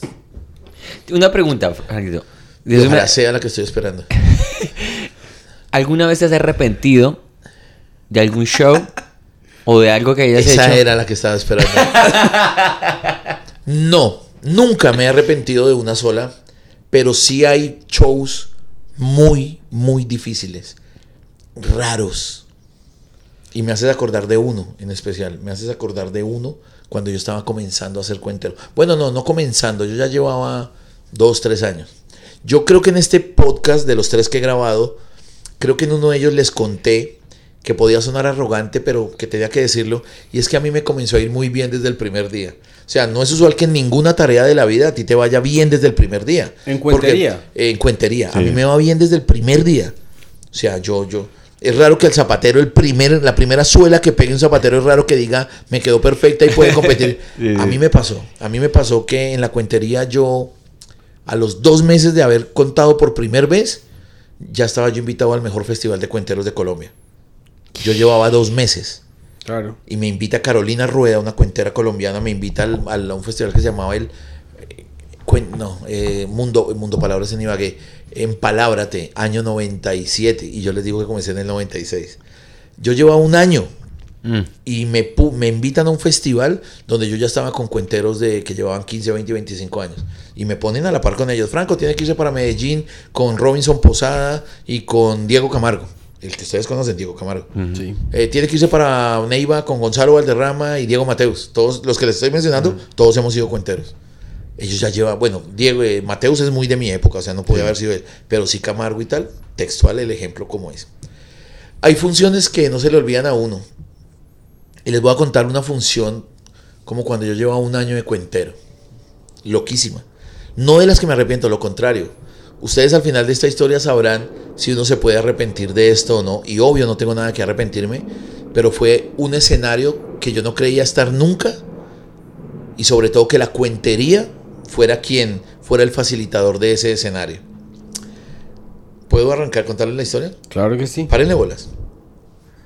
Estoy yo en mi universidad pedagógica, año 97, 98, cuando un profesor, un, un estudiante de último semestre, yo estaba en primer semestre, el Chucha, ese era el apodo que le teníamos, el Chucha, de nombre César. Eh, con el man no teníamos absolutamente nada en común, pues él estaba en décimo semestre, yo en primero, pero lo único que teníamos en común es que los viernes cuando acababa la jornada de estudio, nos veíamos en el ranódromo jugando rana y hueputa, y éramos magos jugando rana. El man era un ranista o ranero, jugaba mucho rana. O sea que el rey del sapo sí es basada en Franco. Claro, ¿Sabes claro. ¿Cuál es la película? Sí, tal cual. Ah, al parido le robaron, le robaron el rol protagónico, güey. Entonces un día Chucha me busca me- por los pasillos de la universidad. Me dijo, Franco, quería hablar con usted cinco minutos, ¿puedo? Me le dije, claro, Cecitar, cuénteme. Me dijo, Franco, usted sabe que yo ya estoy terminando la carrera, estoy haciendo mis prácticas. eh, y sé que usted es cuentero. Lo vi contando ayer aquí, pasando la mochila. Soy profesional en la mochila. Lo vi pasando la mochila, me quedé a su cuento y hermano, usted es de los cuenteros que a mí me gusta, porque a mí ese man que echa chistes y no sé qué, no me gustan los cuenteros, pero usted lo vi contando un cuento muy lindo, que es de una película. Yo, ah, ya, El viejo Zafra, que es de un libro y además de eso lo volvieron película, una película que se llama Alas de Libertad. Me dijo, Franco, quiero contarle algo. En mi práctica llevo ya casi un año trabajando en una cárcel acá en Bogotá. No tenemos presupuesto, es una cárcel. ¿Va a estallar? No. No, no, no, ya. Es, es una cárcel. Eh, no tenemos presupuesto. Trabajamos. Entonces yo de una dije la cárcel modelo o la cárcel buen pastor. Son las dos que uno referencia, la de mujeres o la de hombres. Cuando me dice, Franco, estoy trabajando en la cárcel de menores. Ah, y yo quiero llevarles a usted como cuentero a los muchachos. Mm, Qué bonito. Sí. Cóbreme pasito, yo le cobro de mi bolsillo, yo le pago de mi bolsillo, pero yo ese día lo atiendo, le doy almuerzo. le- Cuando el man me dice cárcel, y aparte de eso me dice de menores, me cumple un sueño el man. Yo siempre quería conocer una cárcel, no necesariamente la de menores, una cárcel. Yo quería conocerla. Ojalá no como, como huésped, ¿sí? ojalá no como, como sindicado en lo posible. Y le dije, chucha, sí, hágale ese citar cuente conmigo y no le voy a cobrar. No, Franco, cóbreme 50, 70. Le dije, chucha, no. Le voy a pedir un favor. Y le conté a él, le dije, este es un sueño mío. Y qué chévere cumplirlo, conocer una cárcel adentro. Eh, qué chévere hacerlo mediante la cuentería. ¿Cuándo es? Y pum, le pusimos fecha. Y se llegó la fecha. Estoy hablando de una cárcel que se llama El Redentor en Bogotá. Hay varias Redentor, hay como tres sedes. A mí me mandan a una eh, que queda en el barrio El Ricaurte, al sur de Bogotá, carrera 30, eh, al lado de la Jiménez, de la calle 13. Siempre que mi papá y yo pasábamos por ahí, mi papá me decía, Franco, esta es una cárcel de menores. Y a mí las cárceles siempre me significaban, había un simbolismo que también se convertía en boyerismo y en, y, en, morbo. Yo decía, yo quiero conocer una cárcel. Entonces digo, bueno, mi papá hace 20 años me mostraba esta cárcel, hoy voy a entrar a trabajar. Y a una obra muy bonita. Era algo, eh, era algo, un regalo para los muchachos. Ya saben, era cárcel de menores. Cárcel de menores implica niños desde los 11 años hasta 18 no cumplidos, que es eh, lo que legalmente es la mayoría de edad en Colombia. Llego. Entonces Chucha me dice, Franco, lo espero a la una de la tarde. Le digo, no, Cecitar. ¿Puedo ir antes? Me dijo, claro, Franco, yo estoy desde las 10 de la mañana. Y me dijo, ¿por qué? Entonces le conté mi, mi sueño de conocer una cárcel. Le dije, chucha, porque yo quiero aprender cosas. O sea, así como, como estamos haciendo un negocio de que, de que yo le hago el favor, yo quiero que usted me enseñe la cárcel. Hay posibilidad, chucha, de que usted me lleve por los patios. Me dijo, Franco, qué lindo lo que me está pidiendo. Claro que lo hacemos. Lo espero. Entonces yo le llegué como a las 11 de la mañana. ingreso, todos los protocolos de bioseguridad, mentiras, todos los, todos los protocolos normales de que yo no llevo nada, empelótese y, y lo palpan a uno de que uno no lleve armas, nada. bueno. Pero conmigo fue algo muy benévolo porque yo hablé, venga, aparte que voy a contarles cuentos gratis, aparte de eso me van a meter el dedo entre el culo. Entonces, entonces hablaron allá, a- a- a- hablaron allá para que eso no pasara. Ay, no le meten el... Sí, ¿Eso lo hacen a los visitantes? sí, claro, a los que visitan ¿Les normal. meten el dedo en el culo? Claro, a los manes los hacen desnudarse todo y que se sienten y que hagan la, la contracción como si fueran a cagar. Yo pensé que eso se lo hacían al preso, pero al visitante también. Ah, Claro, porque después claro. no puedes traer un- una navaja en el culo. Marica, las mujeres entran bolsas de marihuana en la vagina. Las mujeres entran pistolas en la vagina. ¡Pistolas! Pistolas. Hay unas pistolas 9 milímetros. Hay, unas, hay, hay, una- hay una señora que cogen entrando como, como tres proveedores Pero- dentro de la vagina. Eh, eso no es, eso no es- Entonces, en las visitas conyugales y en las normales, a ellas por eso las obligan a ir en falda. Para Yo- agilizar más la yo vuelta. Creo, yo creo que las negritas las deben requisar más porque esos días pueden traer un fusil completo. Sí, claro, sí, está bueno. Pueden traer, pueden traer un batallón. Pueden traer, pueden traer a todos los soldados allá adentro. Entonces, oh, esto se pone como bueno, ¿no? El whiskycito. Sí, eh, es verdad, es verdad. Yo creo, va- vamos a hacer una pequeña... Eso se llama exageración y está dentro de las dentro, Dentro de, de- las dentro de del los estándar. Uy, dentro sí. de las Hay- hay- figuras que usa el estándar para, para hacer reír está la Hay- exageración. yo tengo un libro sobre. eh, hay un, li- aquí hay un periódico que se llama eh, The Onion, que se llama La Cebolla, que es un periódico satírico. ¿The Onion? sí, La el- Unión. Sí, el. The Onion, exactamente. Que traduce en como Colombia la. hay un equipo que se llama De Unión No, Magdalena. de no, no, fútbol. no, por favor, explíquele cómo lo usted le dijo al señor ayer, por favor. Hey, for please. For please. Por please. Por Por please. favor. Por Por favor. Es que el inglés de Franco es increíble. pero que no nos desviemos de la historia de la No nos vamos a desviar, pero primero que todo que tenemos que hacer un pequeño paréntesis. Ajá. Porque tenemos que responder a una sección. Que tenemos que pasar a esa sección. Tú tienes que ir a las 6 y 45. ¿Qué hora es? Son las 5 y 30. 5 y Tenemos 30. 15 minutos para terminar esta historia. Perfectamente. Sí. Te voy a proponer otra cosa. Ajá. Aquí no nos vamos a quedar. Nos vamos a quedar con el apetito reabierto. Ajá. Nos va a tocar grabar otro con Frank. ¿Otro episodio con Franco? Yo digo que sí. Claro, hay que mirar cuándo se hace. Háganlo, háganlo y ustedes jueguen con eso. Me estoy imaginando del capítulo este llegar hasta acá, que los dejé iniciados de que llegué a la cárcel. Corten ahí. No, no, puta, no. van a O sea, tener 30 mil hoy, hoy tenemos oyentes. más tiempo, pero digamos eh, de ma- de mañana o algo así. pues, de pronto alcanzamos a hacer otro. Mañana, ¿cuándo te vas tú para...? El, jue- el miércoles vuelo. El, el, El El jueves, yo me voy el jueves. 21. Yo me voy el 20, perdón, no el 20. Bueno, sin afán, lo podemos hacer después. Ok. En México vamos a estar siete días juntos. Sí, sí, sí, sí, tienes razón, Ok. pero deja que termine. Es que estoy, estoy invertido en ver. Yo- no sé si invertido, qué No, pena, no, ya estoy, aprendí. Estoy interesado. Interesado. Embebido también. sí, Embebido. embebido con El- él. Embriagado con esa Lo que hay historia. que hacer es terminamos esta historia y hay que responderle a los fans. Listo, listo, listo. Las, los temillas. Yo poniendo la atención a los hijueputas que no dan sino. Sino para que se den cuenta, para que se den cuenta que toda la gente que odia a Pedro, el man tiene, tiene los hilos de la situación en, así, mejor dicho. No. Organizados. ¿Sabes qué voy a hacer? Me voy a servir un vino para sacarle la piedra. A los que no les gusta que me pare, me lo pueden mamar. Sí, ya, ya entró, ya entró en sintonía. ¿Se les ofrece algo? Eh, no, estoy perfecto así. Vale, Yo con ese sí. ¿Vas a sacar de un vinito? Sí, un vinito. Ok, bueno, listo. Yo estoy bien, tranquilo. Ya, estoy bien. De pronto un vasito con agua si lo tienes. Bueno, mientras Perito venga, ponemos el paréntesis. Sí, sí, me la asegura. Claro que sí, yo estoy. Es que. Ok, ok, ok. Perito aquí se fue a la vuelta. Entonces yo le digo al man, chucha, yo me voy más temprano. Me voy más temprano porque voy a disponer de toda la tarde para que usted me, me, enseñe, me muestre los secretos más recónditos de qué es una cárcel. El man solo me hace una pregunta, me dice, Franco, ¿estás seguro? ¿Ese está seguro? Uf, me generaba un, uy, loco. Le dije, sí, chucha. Yo solo le quiero preguntar algo. ¿No corro peligro? Me dijo, no, ni más faltaba. No va a pasar nada, no corre peligro, pero, pero hay cosas fuertes. Hay gente que, hay cosas que la, que el, que el, que el ciudadano del común no conoce de una cárcel. Cosas que ni siquiera cuentan las novelas ni las películas. Es- vas a ir a una cárcel verdadera. Le dije, hágale, chucha, yo quiero ir y conocer todo lo que se pueda. Entonces me dijo, hágale, lo espero el viernes. Le dije, le llego a las 11 de la mañana. Almorzábamos a la una, tenía yo dos horas para conocer la cárcel El Redentor en Bogotá. La sede principal, creería yo que es la sede principal. Solo muchachos. Sí. Allá no hay mujeres, es solo hombres. Y se llegó el día, se llegó el viernes. Tomo mi moto, 10 de la mañana arranco. Llego muy puntual a las 11, parqueo fuera de la cárcel. y me voy a pie unos 50 metros hasta la puerta de la cárcel. Timbro, golpeo. Abre un guarda de seguridad, un tombo, policía. Mucho gusto. Soy Franco Bonilla, cuentero, y vengo a hacer una actividad con los muchachos. Ah, eso es con el profesor César, ya un segundo.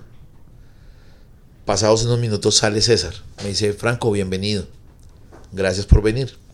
Yo, ok, entremos. Así es como yo cuento esta historia. Una cosa es tener los pies a 20 centímetros de entrar a la cárcel. Y otra cuando pasas de la puerta hacia adentro. El aire cambia. La atmósfera cambia. El rigor cambia. Es algo que no ves, que, que- pero tu mente cambia desde que te cierran la puerta.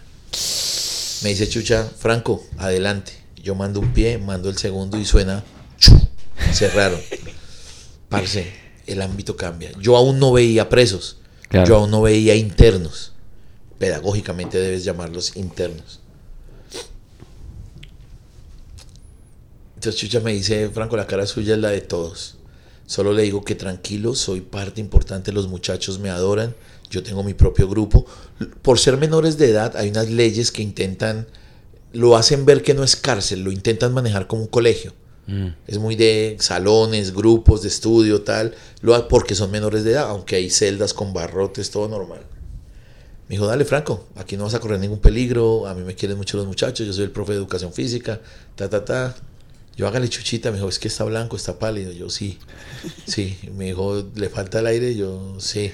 Me dijo, tome agüita, tal, caminemos. Comenzamos a caminar. Vi dos canchas de micro, con su respectiva cancha de baloncesto, su, su tal.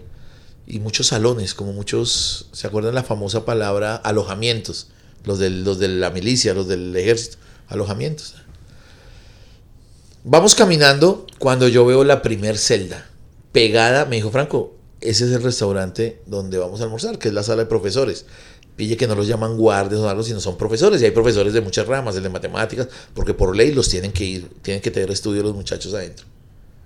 Entonces me dijo, allá vamos a comer, ese es el, ese es el, salón de profesores. Yo le digo, chucha, aquí es donde comienzan mis peticiones. Es posible, los protocolos lo permiten, que no almorcemos en el salón de profes. Me dijo, ¿cómo así? Yo le dije, yo quiero almorzar donde almuerzan todos. Y me dice Chucha, Franco, esto se pone interesante, casi nadie pide eso, pero claro que se puede. ¿Está seguro? Y yo, si no corro peligro, digo, nada, solo que esa atmósfera, almorzar puñalada. solo que esa atmósfera de la que usted habla, allá es más fuerte aún. Yo quiero allá. Me dijo, ok, vamos a almorzar usted y yo allá. Entonces vamos caminando, no era hora de almorzar, tenía yo dos horas de antelación para conocer la cárcel. Cuando pegada a la puerta de la cocina, a la, puerta del restaurante donde yo quería almorzar, pegada, la siguiente puerta es la primera celda. Yo estoy viendo que es una celda y muy pequeña además. Entonces ya viene mi pregunta, yo, César, ¿y, y por qué si todas las celdas están en ese edificio, por qué hay una ahí? ¿O es un cuarto de aseo? Dijo, no, Franco, sí es una celda. Estamos en esa conversación a unos 50 metros de la celda cuando veo salir una señora del restaurante con un almuerzo. La señora llega hasta enfrente de la puerta y vean lo que hace. Pone la bandeja donde había una taza con sopa y otra con, con, el, con el seco. Coge una horqueta de palo. Una horqueta es ese palo largo terminado en una Y. Y pone la taza de la sopa en la horqueta y entrega la sopa así Como si lo estuvieran dando un león. como si se la estuviera dando un león. Entonces yo miro a Chucha y César se pone serio. Yo veo que salen un par de manos que toman la y vuelve y coge la del seco y se la entrega y salen un par de manos. Uf, yo ahí respiraba profundo. Yo, Chuchita, ¿y qué pasa ahí? Dijo, parce, ese es el muchacho más peligroso que tenemos aquí en la... Está enfermo de la cabeza, tiene 16 años y debe como 17 personas Uf. al que ve lo mata. Y no usa un arma. No ha matado a nadie con un cuchillo, con un palo, con una piedra. Con las manos, los destroza. Ahí la cosa ya cambiaba. Yo vi las dos manos cuando sale un niño de 16 años. Para que es bueno, bueno, pues yo me voy para la casa. Yo, hágale, hágale, chuchita. y a- haces el man que tengo que hacer reír. Pero el man se ríe o no se ríe. Es lo único que me importa. Dijo, es de las personas más coherentes en medio de su locura que hay en esta cárcel. Él llegó hace dos años y medio, llegó de 14 y pide que no lo dejen salir de ahí. Él pide, él implora que no dejen salir de ahí. Se sabe el nombre de todas las señoras de la cocina y a todas les dice, no se deje coger una mano de esas cuando me traiga la sopa. O sea que él sabe. Él sabe y él pide que no lo den. Dijo, es el único muchacho que no sale de ahí ni a tomar el sol. Porque él pide que no, que no lo saquen porque lo que vea que se mueva humano lo mata. Lo mata. Wow. Ay, yo llevaba 10 minutos en la cárcel. Uf. Sigamos, chucha. Me dijo, hágale, Franquito, hágale. Camine, vamos a... Camine, vamos a donde mi grupo, que están todos en el alojamiento. Ellos ya en 20 minutos bajan a almorzar. Camine y los saluda. Ellos son directores de grupo. ¿Se acuerdan la palabra director de grupo que había en el colegio? Claro. El, el director de cada salón. Ujú. Camine y conoce a mis muchachos. Entonces llegamos a un alojamiento, 30 camas en línea. Y en dos líneas, de hecho. En dos, aquí y acá, y un pasadizo por la mitad. El pasillo normal que queda y camas al lado y lado.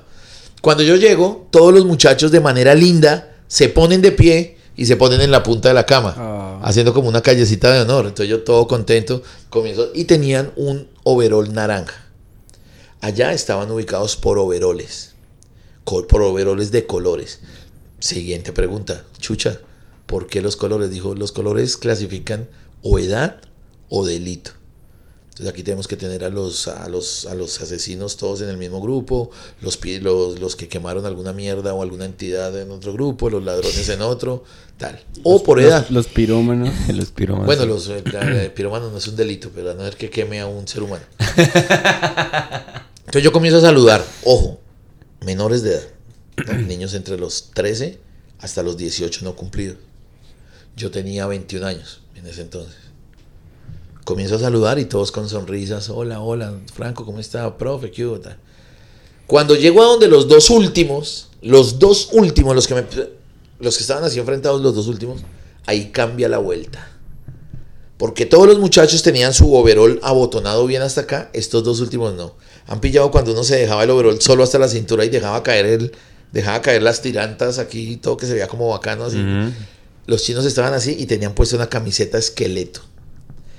Camisetas esqueleto o franelas, conocidas en Colombia como franelas, que dejaban ver dos dorsos, dos cuerpos que yo no se los había visto al mejor fisiculturista del mundo. Mangas. Uy, y teniendo en cuenta menores de edad, unas cosas ya desproporcionadas. Cero cuello, unas mierdas, unos trapecios aquí también. Y las caras de campesinos, caras de gente del campo, de, de agrarios, gente del, del campo. Entonces, chúchame, entonces yo llego y hago esto. Yo, ¿qué tal, hermano? Acababa yo de saludar a 30 chinos todos de mano. Cuando le hago a uno de los dos pelados, estos fornidos así, ninguno de los dos me dio la mano. Mm, Tampoco fueron groseros, pero no me dieron la mano, se quedaron solo así mirando. Entonces Chucha me mira y me dice, ya, ya, quite la mano. Entonces yo me hice el huevón, yo, hola, ¿qué tal? Nos salimos, Qué nervios. nos salimos. Y yo le dije, Chucha, tercera pregunta, me dijo, ya sé. Me dijo, mire Franco, esos dos pelados son los dos más consentidos del penal. Y yo, ¿por qué? Dijo, le voy a contar. Cuando aquí en Colombia, o Ecuador, o Venezuela, o Perú, algunos delincuentes ponen alguna bomba que el CTI, la Fiscalía, el DAS no sean capaces de ir a desactivar, mandan a estos dos chinos. Son dos exguerrilleros, son dos peladitos reinsertados, los cogieron y son los que más saben de explosivos en Latinoamérica. Como si fueran unos X-Men. Ellos salen dos veces al día, todos los días salen dos veces a dictar conferencias. A todos los del DAS, a todos los de tal. Pero asimismo son los asesinos más Esta lámparas de... Está increíble. Dos chinos así, dijo, los cogieron en el Baupés, en el Magdalena Medio, son, bueno, no sé, cualquier grupo de estos, no puedo yo mentir aquí apuntándole a uno exacto, no, no recuerdo cuál. Cuarta respiración mía en la historia, dijo, esos chinos no hablan con nadie, no se les escucha la voz, no hablan con nadie. Solo saben que son los más gomelos de acá, salen cuando quieren. Eh, cuando nuestros antiexplosivos de Colombia no son capaces con una bomba, estos chinos llegan y con dos dedos, titi, Y enseñan, entonces los tienen de profesores, tal, toda la vuelta. Yo, uy, chuchita. Franco, vamos a almorzar. ¿De verdad quiere ir allá? Y yo, sí, vamos. Yo, ¿qué pues? Cuando llegamos al restaurante ya había la fila. Esa fila que conocemos en las películas hollywoodenses. La fila de los presos ahí pasando Con una, cosa, con con una su bandeja cosa. que les bolían ahí lenteja podrida y arroz. Entonces estoy, entonces Chucha me dice, siéntese. Y yo, no, Chucha, yo quiero hacer la fila. Me dijo, hágale, Fraquito, hágale. Es que bien". se pilla. Es que esa era la idea, es- usted quería pa- ser parte del grupo. Claro. Ah, y usted tenía el show después de eso. Entonces, ¿usted sabe lo que le está haciendo él psicológicamente? Hola amigos, Total, soy su amigo. total. Es, esa- es como si, si fueras a... Qué a- lectura tan exacta. Sí, si fueras, si vas a Neiva, entonces quieres estar con el ambiente de Neiva. Tal cual. Yo necesitaba tenerlos más cerca. Yo, yo ya había comenzado el show prácticamente Sí. desde antes. Sí, sí, sí. Hágale, Franco, hagamos la fila. Yo paso, las gorditas de la cocina me saludan. Y los bancos para comer eran unos bancos rectangulares de ladrillo, de ladrillo de unos dos metros de largo, tres rectangulares, ¿no? Por uno y medio y otra vez tal, donde cabían seis seres humanos. Uno, uno en cada punta, dos y dos. ¿Ok? Entonces Chucha y yo nos sentamos en el de dos. Tata, de manera que frente a nosotros quedaron dos niños, exactamente enfrentados. Hay un momento en que yo llego a mi comedor, pongo la bandeja, miro a los cuatro pelados que ya estaban y me siento con Chucha. Chucha aquí y yo aquí al lado. Yo llego, comienzo a soplar la sopa, a buscar ajicito, tal. Cuando el pelado que está enfrente mío, el pelado que está enfrente mío, un muchacho de unos 17 años, no comía, no probaba el alimento, era con las manos acá y mirándome así. A los ojos y yo aquí, tin. Y pasaron 10 minutos y el chino era así. Qué gonorrea. Chucha me hacía con las rodillas así, como coma tranquilo. Y yo tal. Y ya yo sin pedirle permiso a Chucha, la mirada del chino no me daba miedo porque no era mala. No era de me va a matar, de nada, pero era, era incómoda. Era a quererme ganar de algo. Ya íbamos a acabar, yo ya había acabado la sopa. Todos los de la mesa habíamos acabado sopa ya, y el chino no probaba lo de él y era así. El pelado, un niño putamente pinta. Un niño de crespitos monos. Hagan de cuenta la, la, la imagen que nos enseñan de- del niño Dios, del, del niño cuando está chiquito, Sí, sí, sí, que es un cachumbito mono. Así, mono, mono, mono, mono, mono. Ojos azules, una nariz perfecta, una nariz así, pero como si fuera hecha con Como escuadra. la mía. No, como de- aquí ninguno de los tres. ninguno de los tres. Ninguno de los tres una nariz, no, no, no. gonorrea esta. Ninguno de los tres. Una nariz perfecta, una dentadura perfecta, labios rosados, una locura, weón. Pintísima. Y tenía un uniforme kaki. Kaki es un color allá. Kaki, Sí, no, el sí, Kaki. Y el chino no comía. Y Chucha, deme aquí rodilla diciéndome, coma normal, coma tranquilo. Hay un momento donde yo no me aguanté más y no le pregunté a Chucha ni nada, sino solté los cubiertos. Y le miré y le dije, ¿qué pasó, compadre? Pero así. Le dije, compa, ¿qué pasó? ¿Cuál es la miradera? Me contestó. Me dijo, no, es que solo quería saber algo. Ojalá no sea usted el man que nos viene a contar cuenticos maricas para hacernos reír. Chucha me daba, y fue puta, los, los patadones que no me dieron jugando micro, me los daba este hijo de puta así.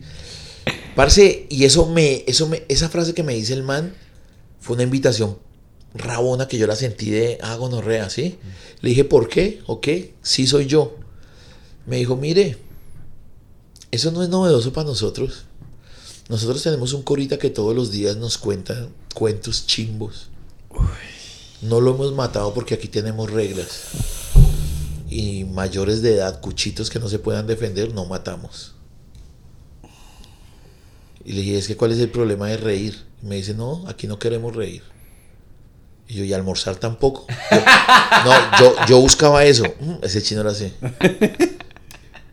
Coma tranquilo. Sí soy, coma tranquilo, sí soy yo. Y el chino comienza a comer. Y hay un momento en que prueba el bocado tres veces, suelta y me dice, ah, no, soy yo el que le habla. Y le digo, loco, ¿cómo es su nombre? Y esto sí se los voy a decir textual, Sergio. Me dijo, me llamo Sergio. Y chucha, deme rodilla. De- pero yo ya en esa altura yo no sabía qué indicaba la rodilla. Si cállese, si siga. A mí me importaba un culo. Un momento que le dije, ya chucha, déjeme, ya. Entonces yo llego y le digo, oiga, viejo Sergio, ¿y cuál es el problema de reír? Me dijo, no nos gusta, aquí no queremos reír. ¿O es que a usted le parece que esta es una realidad que nos tocó a nosotros donde tengamos que reír? Entonces le digo, Sergio, usted se que es un pelado echado para adelante y guerrero. No quiero saber por qué está acá, me importa cinco. Pero le voy a plantear un reto, le hago una apuesta y solté los cubiertos y le puse el dedito. Me dijo, ¿cuál es? Le dije, quiero verlo sentado en primera fila. No en segunda, ni por los lados. Quiero verlo enfrente de mí de primeras. Y le apuesto que lo hago reír. Entonces el chino saca la mano y la pone así. Me dijo, hágale, ¿y qué apostamos?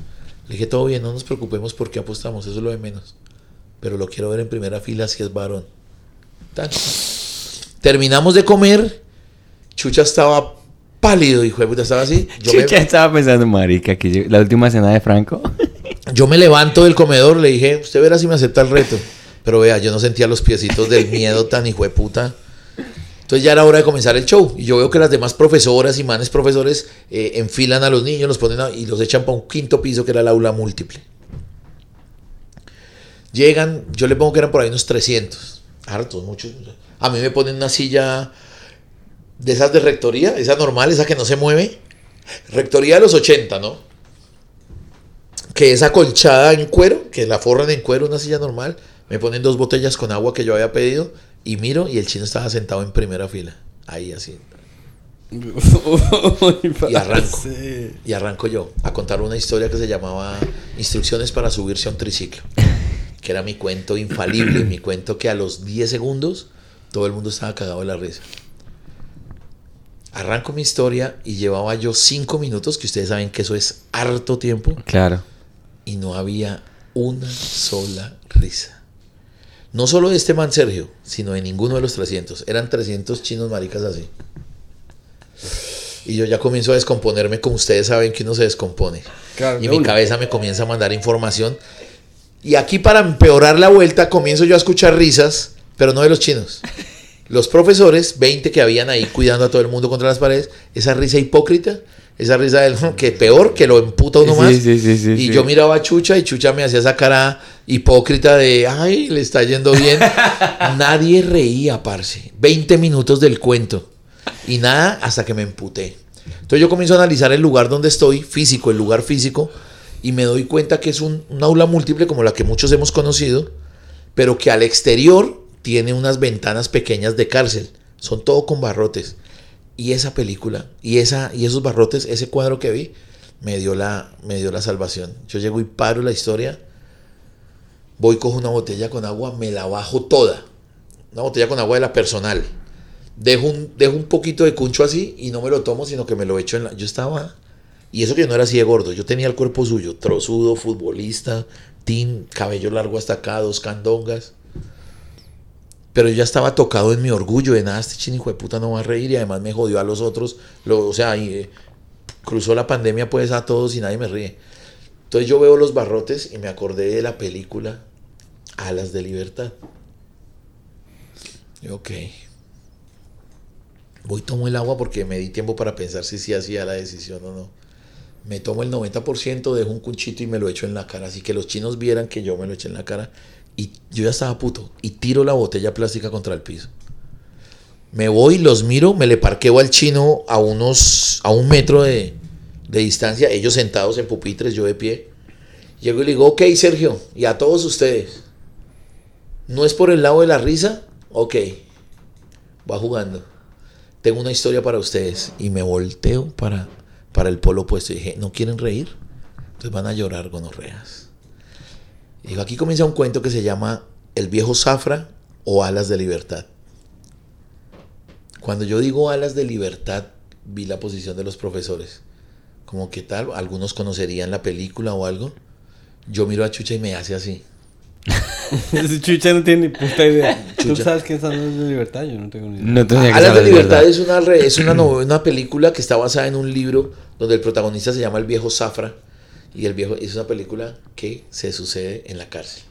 Es un man que pierde la libertad. eh, es culpable. Pero, pero es ese culpable bonito, es ese culpable que le tocó matar. porque estaban violando las... Le tocó, Claro, pero finalmente claro, es claro. culpable. Ok. Al man lo condenan a cuarenta y pico de años. Y el man, eh, su celda estaba ubicada en el último piso de la cárcel. De manera que cuando él salía a los barrotes a mirar para la calle, eh, lo único que había encima del techo de él eran palomas que llegaban ahí a cagar. Creo que sí, ya sí, ya, ya me acordé. Claro. Claro sí. Entonces, él, él no sabe nada de las palomas, pero él se da cuenta que sus barrotes están llenos de mierda de paloma. Entonces él un día cae en cuenta y comienza a poner cuidado con el oído y escucha el cutu, cutu, cutu, cutu, de las palomas, el cutu, cutu. Y el man se va enloqueciendo, se va enloqueciendo de a poco y, y se vuelve amigo de las palomas. Y él comienza a hablar con las palomas. Y se vuelven sus amigas. O sea, él cree que se vuelven sus amigas. Hay un momento, Pedrito me está poniendo cuidado. como sí, que lo que pasa es que hay tantas cosas que usted está diciendo que son bonitas Pues que después no las las quiero podemos- olvidar, después- que las quiero anotar Ah, ok. para recomendarle. Ok, ok. Es el cerebro de mucha atención. Ok, ok. Perdón. Ent- Entonces, en la medida que corre la condena del man, él se vuelve loco. Él está mal, está mal. Pero se vuelve amigo de las palomas. Entonces, él algún día, en esos permisos que les conceden, en esas licencias que les conceden a algunos presos, en que hagan trabajos en la cárcel, él pide que él quiere limpiar arriba la mierda de las palomas en el techo. Y lo hace porque quiere conocer a sus amigas, las quiere ver. Ya, ya te fuiste al final de la Sí, sí, película. sí, señor. Sí, yo me la vi. Mi hermana me la hizo ver a mí. Claro. Entonces el man sube a limpiar la mierda y barre y conoce a sus amigas y les habla y las coge y las toca. Entonces el man pide en la cárcel que él solo quiere hacer eso. Que, él- que a él no lo quiten de ahí, que él solo quiere ver a sus amigas y a barrer la terraza. Y un día el man se cree paloma y se lanza desde el quinto piso y muere. Y entonces de las últimas frases que él dice es, siempre quise tener alas y tuve las mejores alas, alas de libertad. Y el man se lanza y muere. Esas, eso está en un libro también. Y marica y, tú... Bueno, Entonces, párale bolas. El auditorio donde yo estaba contando cuentos era el último piso. Había unos barrotes. Y a mí se me viene de una esa película, a la cabeza. Y se me viene de una el libro, porque también está hecho el libro. Y se me viene de una que yo debo contar eso porque estoy perdiendo la apuesta de que el chino no va a reír. Entonces me la juego con una triquiñuela, no sé si legal o muy sucia, pero dije, ah, bueno, no quieren reír, gonorreas, vamos a llorar. Y comienzo a contar la historia del viejo Zafra. A los... Es una historia que no dura más de 20 minutos. A los... Al minuto de estar contando la historia, pillé peladitos llorando. Y yo cogía los barrotes, eso era muy mal parido de mi parte. Muy neurolingüístico además. Yo cogía los barrotes de la pared y los miraba y les contaba el cuento desde acá. Y hay una parte donde yo les digo, ¿saben qué? Qué cagada que ustedes hayan perdido la libertad, ok. Pero que hayan perdido los sentimientos. Sa- ¿Saben una cosa? Yo ahorita en dos horas ya estoy allá afuera. ¿Qué, qué razón van a mandar? Les decía yo. ¿Van a mandar alguna razón para alguien afuera? Yo sí puedo estar en la calle media hora, ustedes no. Pero eso no implica que ustedes pierdan la emoción, las ganas de reír. Aquí les están dando un regalo de un mal parido que viene a contarles cuentos para que rían. Ya perdieron algo lindo que era la libertad y ahora los sentimientos, ahora las emociones. Y comienzo, Wow. y comienzo a ver llorar chinos. Miro a los profesores, y digo, "De puta, están compañeros.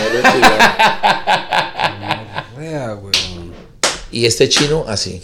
¿Y Sergio. se ríe o no se ríe? Sergio Pérez, vamos a matar hasta que nos ríe. Ni reía ni lloraba así. Ya cuando estoy terminando el cuento, cuando estoy llegando a la parte de que el viejo Zafra se hizo amigo de las palomas y tal, y un día se cree paloma, y a una de ellas mirándola a los ojos le dice, gracias a ustedes tengo el mejor premio que son unas alas, y las más bonitas de las alas, alas de libertad. Suelta la paloma y él se tira y se mata. Cuando llego ahí, este chino, tin, y comenzó a llorar. Oh, ahí yo llegué y hice así. O sea, eso es coronar, eso es coronar en, en la situación más difícil. Claro. Ahí sí, ahí sí cabe, cabe decir de vida o muerte para Franco. Ahí, ahí es donde yo termino bañado en sudor, miro a Chucha y Chucha llorando, aplaude, las profesoras están aplaudiendo. Cuando yo digo, ok, muchas gracias, 300 niños entre 13 años y los más grandes de 17 con 364 días pegan el pique hacia mí a abrazarme. Se me vienen. O sea, eso era un círculo. Me abrazaban obviamente los primeros cuatro, pero y se forma qué motín en la cárcel de amor. O sea, un motín bonito. Ahí no era nada. Pero yo era así, yo era ya, ya. Y, y todos los chinos, gracias, y llore y tal. Hay un momento donde en esos abrazos ya los profesores controlan a los niños y está Sergio parado al frente mío llorando. Llega y me dice, Franco, no quiero que se vaya. Y comienzo a llorar yo, güey. Casi, casi me pongo a llorar ya en este momento. Me dice, no quiero que se vaya, pero sé que se tiene que ir. Me dijo, usted ganó, pero yo no tengo nada para darle. Y para colmo de males quiero ser abusivo y le quiero pedir algo. Deme algo. Yo no le entiendo. Me dijo, regáleme esa manilla. Yo tenía una manilla de mil pesos. La que había comprado yo ahí en, en un agache de culo. Y cuando él me dice eso, yo con qué alegría me la voy a quitar. Cuando llega Chucha y me dice, no, Franco, no. Y regaña al chino. Le dice, Sergio, usted sabe que no se puede. Yo, Chucha, no sea sapo. Déjeme que es mía. Franco, no. Yo después le explico. Yo dije, Chucha, es mi... Que no. Regaña al pelado. Y él, bueno, el pelado no pone problema de nada. Dice, Mm. ok, profe César. Me deja darle un abrazo y dijo, eso es distinto. Entonces el chino me abraza. Y yo lloro como un niño. Y el pelado me abraza, yo lo abrazo y el chino se va. Le digo yo un poco rabón, le digo, chucha, ¿usted cómo no me deja? Me dijo, Franco, entiéndame. No quiero muertos esta noche aquí en la, en la cárcel. Yo, ¿qué pasó? Dijo, mire, ese pelado le pide esa manilla porque sencillamente para él eso es libertad. O sea, ese, ese, más con el cuento que usted les cuenta, esa manilla está untada de libertad. Y él no es el único que la quiere, la quieren todos. Y entonces si usted se ¿No la sabías deja, que iba a decir eso? No. Yo Eh, sabía que es- se van a matar por claro, la libertad. Claro, si usted se la deja, él se hace matar o lo descuartizan para quitarse. No. Entonces era mejor que no le dejara nada. Yo que ya entiendo, ya más, razón más que no suficiente. tenía ni idea que Qué para llevar la historia. Qué Mire. la historia. No les he contado nada a lo que van a sentir ustedes ahorita por ahí en cinco minutos cuando les cuente lo que terminó. Pequeño paréntesis. es- esa se nos va a morir, entonces nos va a tocar reajustar el iPhone. Ah, ¿porque que ya se murió? Para backup. Yo pensé que Frank iba a decir, esta manilla. Vale 30 dólares. ¿Qué quieres? ¿Quieres que mueva el teléfono para ir a pagar? Eh, lo puedes mover ahorita, pero cuando se muera esa, cuando se muera todavía no. Ok. Siga, Franquito, siga. Ay, ma esa le vale 30 dólares. Listo, yo ahí termino, me despido de Sergio, el man me abraza y me dice, hermano, ojalá nos veamos algún día. Yo, seguro, seguro que va a pasar. Yo pensé, yo, yo quería proponerle a Chucha, hagamos esto una vez al mes, déjeme venir a contar cuentos, tal. Pero se me olvidó en el momento, o sea, tanto rigor, hijo de puta, mi moto en la calle, en un parqueadero, yo quería irme, weón. Quería, ustedes no imaginan lo que yo aullaba por libertad. Yo que sabía que podía salir a los 10 minutos, pero yo quería irme de ahí. Yo, yo, yo sentí que había perdido la libertad hace quién sabe cuántos años. Yo quería olvidar esos, esas Claro. cuatro horas ahí metido. Entonces hay un momento donde yo le digo, chucha, y la última pregunta del día, me dijo, yo sé que me va a preguntar. Y yo sí, me dijo, Sergio es de las personas más bonitas que hay acá. Él llegó hace un par de años y lo peor es que cumple 18 ahorita en un mes y entre una patrulla, su celebración de cumpleaños es el traslado de aquí a la cárcel modelo de mayores porque le faltan todavía 27 años más por pagar. Puede tener 16 morracos, ¿no? Eh, no, él no Ah, era el de no, los no, 10, el de ese los- era el de la cocina. el de la cocina, el pero de- sí era por- descuartizador. pero sí era por homicidio. Me dijo, ¿quieres saber la historia? Yo sé. Me dice, el pelado estaba en la calle como con 15 años, 15, 16 años. Y se fue a ver al Campín un partido Millo Santa Fe. El chino, hincha de un equipo, no voy a decir pues cuál, para Mm. evitar huevona, hincha de uno de los dos, termina el partido con un marcador cualquiera, eso no es importante para esto. Y el chino sale con su novia, una peladita ñera pero divina, y se van a la carrera 30 del Campín a esperar buseta para el sur, por la Ciudad Bolívar donde viven. Están en esas cuando pasa un carro lleno con cuatro muchachos de la misma edad, jóvenes tal, eh, un poquito más gomelos ah, del equipo contrario y morbosean a la novia. La simple broma, mamacita, ¿qué hace con ese ñero tal? Y arrancan y se van. Los pelados siguen esperando buceta, Sergio y la novia, y los manes dan la vuelta a la manzana y vuelven a pasar. Y ya una man le saca la mano y le coge el culo tal. Lo cierto es que a la tercera vez que pasan los manes, Sergio mata a los cuatro manes. A cuchillo. Se sube dentro del carro y va y se entrega. O sea, los manes pasan, le cascan a Sergio, meten a la novia al carro, iban a abusar de ella y el man los mata. Coge el carro y va al CAI de Galerías, que es el barrio donde queda el campín, y se entrega. Dice, vayan y miren allá en ese carro. Y fui yo. Le da un beso a la novia, le dice, ábrase para su casa. Y se entrega. Y le meten al chino treinta y pico, cuarenta y no sé cuántos años de, de- cárcel. Uy, le digo yo a Chucha, uy, loco. Ese pelado tan bonito porque tenía una aura bonita, lloró a la hora de la. Yo, puta, uno no entiende, loco. Yo, Chucha, me quiero ir, estoy que me vomito. Había una sensación de, de náuseas. de- me dijo, Franco, gracias por esto. Qué tarde. Creo que los niños aprendieron tanto o más que usted, pero qué bonito usted, cómo le interesa esto, la, la, la sensibilidad. Yo, chao, Chuchita. Chao, quiero, necesito la calle. Locos, así como yo les cuento lo difícil que es entrar, la salida es como muy igual. Yo me abren la puerta, yo solo he llevado cuatro horas o cinco. Yo cuando me la abren, cuando me abren la puerta y me despido del tombo de tal, yo no voy a la hora de poner un pie allá afuera o en tal. Lo logro. Cierro la puerta, prendo mi moto y me abro. Y mi vida transcurre normal. Como a los dos meses, cumplí años un amigo en el barrio. Un amigo, entonces me busca otro. Franco, es que le estamos preparando la fiesta a Efren. Le estamos preparando la fiesta a Efren y, queremos llevarlo. Queremos invitarlo a que se tome una botella de whisky donde las putas y tal. y- ¿Va a ir? Y yo, claro, a la voz de putas, yo, obvio, obvio. Hicimos ¿El la mismo fu- día? No, no, no, dos meses, dos meses después, como dos, tres meses. La novia de Sergio. Y nos fuimos, nos fuimos, nos fuimos para. Ay, no iba a decir el nombre del putero, sí, a Túnez. Nos fuimos, Nos fuimos para un chochal, nos fuimos para un chochal del centro del Santa Fe. Un sábado, a celebrar el cumpleaños de Fren. Íbamos seis de nosotros. Ese chochal estaba, no era tarde, eran las seis de la tarde. El chochal estaba, meseros eran por ahí unos 20, 300 personas y 50 viejas, ta, todo el mundo beba y tal. Estamos en una bebeta de whisky y de cerveza, la hijo de puta, cuando de pronto un man de algún lado cercano grita, lo mato, pirobo, lo mato, hijo de puta. Y era un mesero enganchado. Usted no viene aquí a robar. Lo un mesero pesca a un man robando. Y entonces hay un momento en que la situación era la siguiente. Una banda como de 20 manes se había metido a robar a Túnez. Querían atracar el sitio. Y un mesero se da cuenta y resulta que todos los meseros están armados a punta de cuchillo. Y entonces es una batalla campal de botellas boleando. Yo busco una mesa, me meto bajo la mesa y busco la salida y comienza, pero marica, eso se veía sangre, se veía cuchillos boleando. Mis amigos ya de frente por un lado, otros gritando. Yo busqué la salida.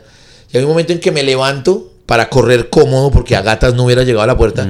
Y cuando me levanto, se me viene un ladrón, huevón. Y el man creía que yo estaba en la pelea, que yo hacía parte, y el man me coge con un cuchillo y el man me hace así. Yo, yo no peleo, marica, ni a mano limpia, ni con arma, yo soy una hueva. Yo me quedé así, marica.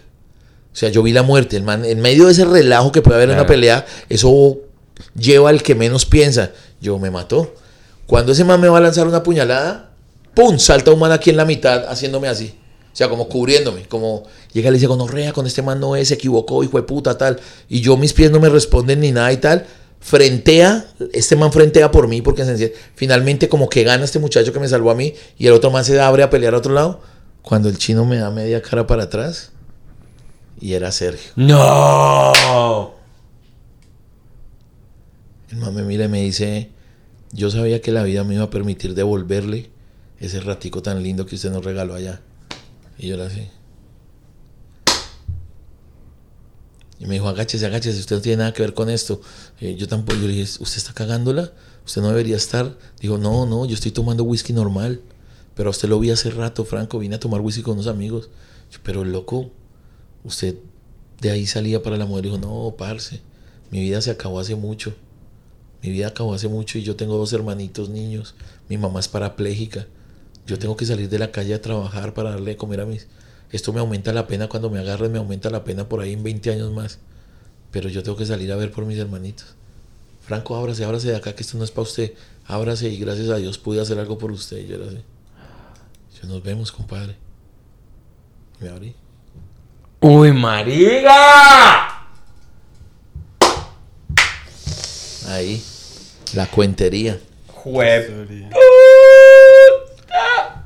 Franquito, yo la verdad te voy a dar un premio. Si yo tuviera un premio, que el premio para el mejor cuentero viene para Franco Bonilla. No, no, yo la verdad estoy sin palabras. Lo que pasa es que Franco es el- la única persona que le puede contar a una mujer la historia de cuando estuvo en un puteadero y la vieja se lo da al final. ¿Sí me entiendes? No, Sí no. ha pasado. Franco. Fra- bueno, bueno, listo. Entonces vamos a hacer, Franco, esa, esa historia, marica. Esa historia. Tú eres un maestro. Y yo no voy a darte más cumplidos y, y, y, y- y alagios y toda la vaina. ¿Sí es alagios? ¿Sí es alagios? Elogios, elogios. Elogios. O halagos, una halagos. O le quita la I o le pone la E. elogios y halagos. Elogios. Ah, pero no, la verdad. Y se lo dije a Pedro anoche y se lo dije a Audrey, se lo dije a todo el mundo. Tú has sido una de las personas, la única, que me ha hecho literalmente orinar de la risa. Y es una cosa impresionante y yo estoy muy agradecido con la vida de, igual que Sergio, güey, de haberte conocido y todas esas historias tan buenas, güey, es una delicia.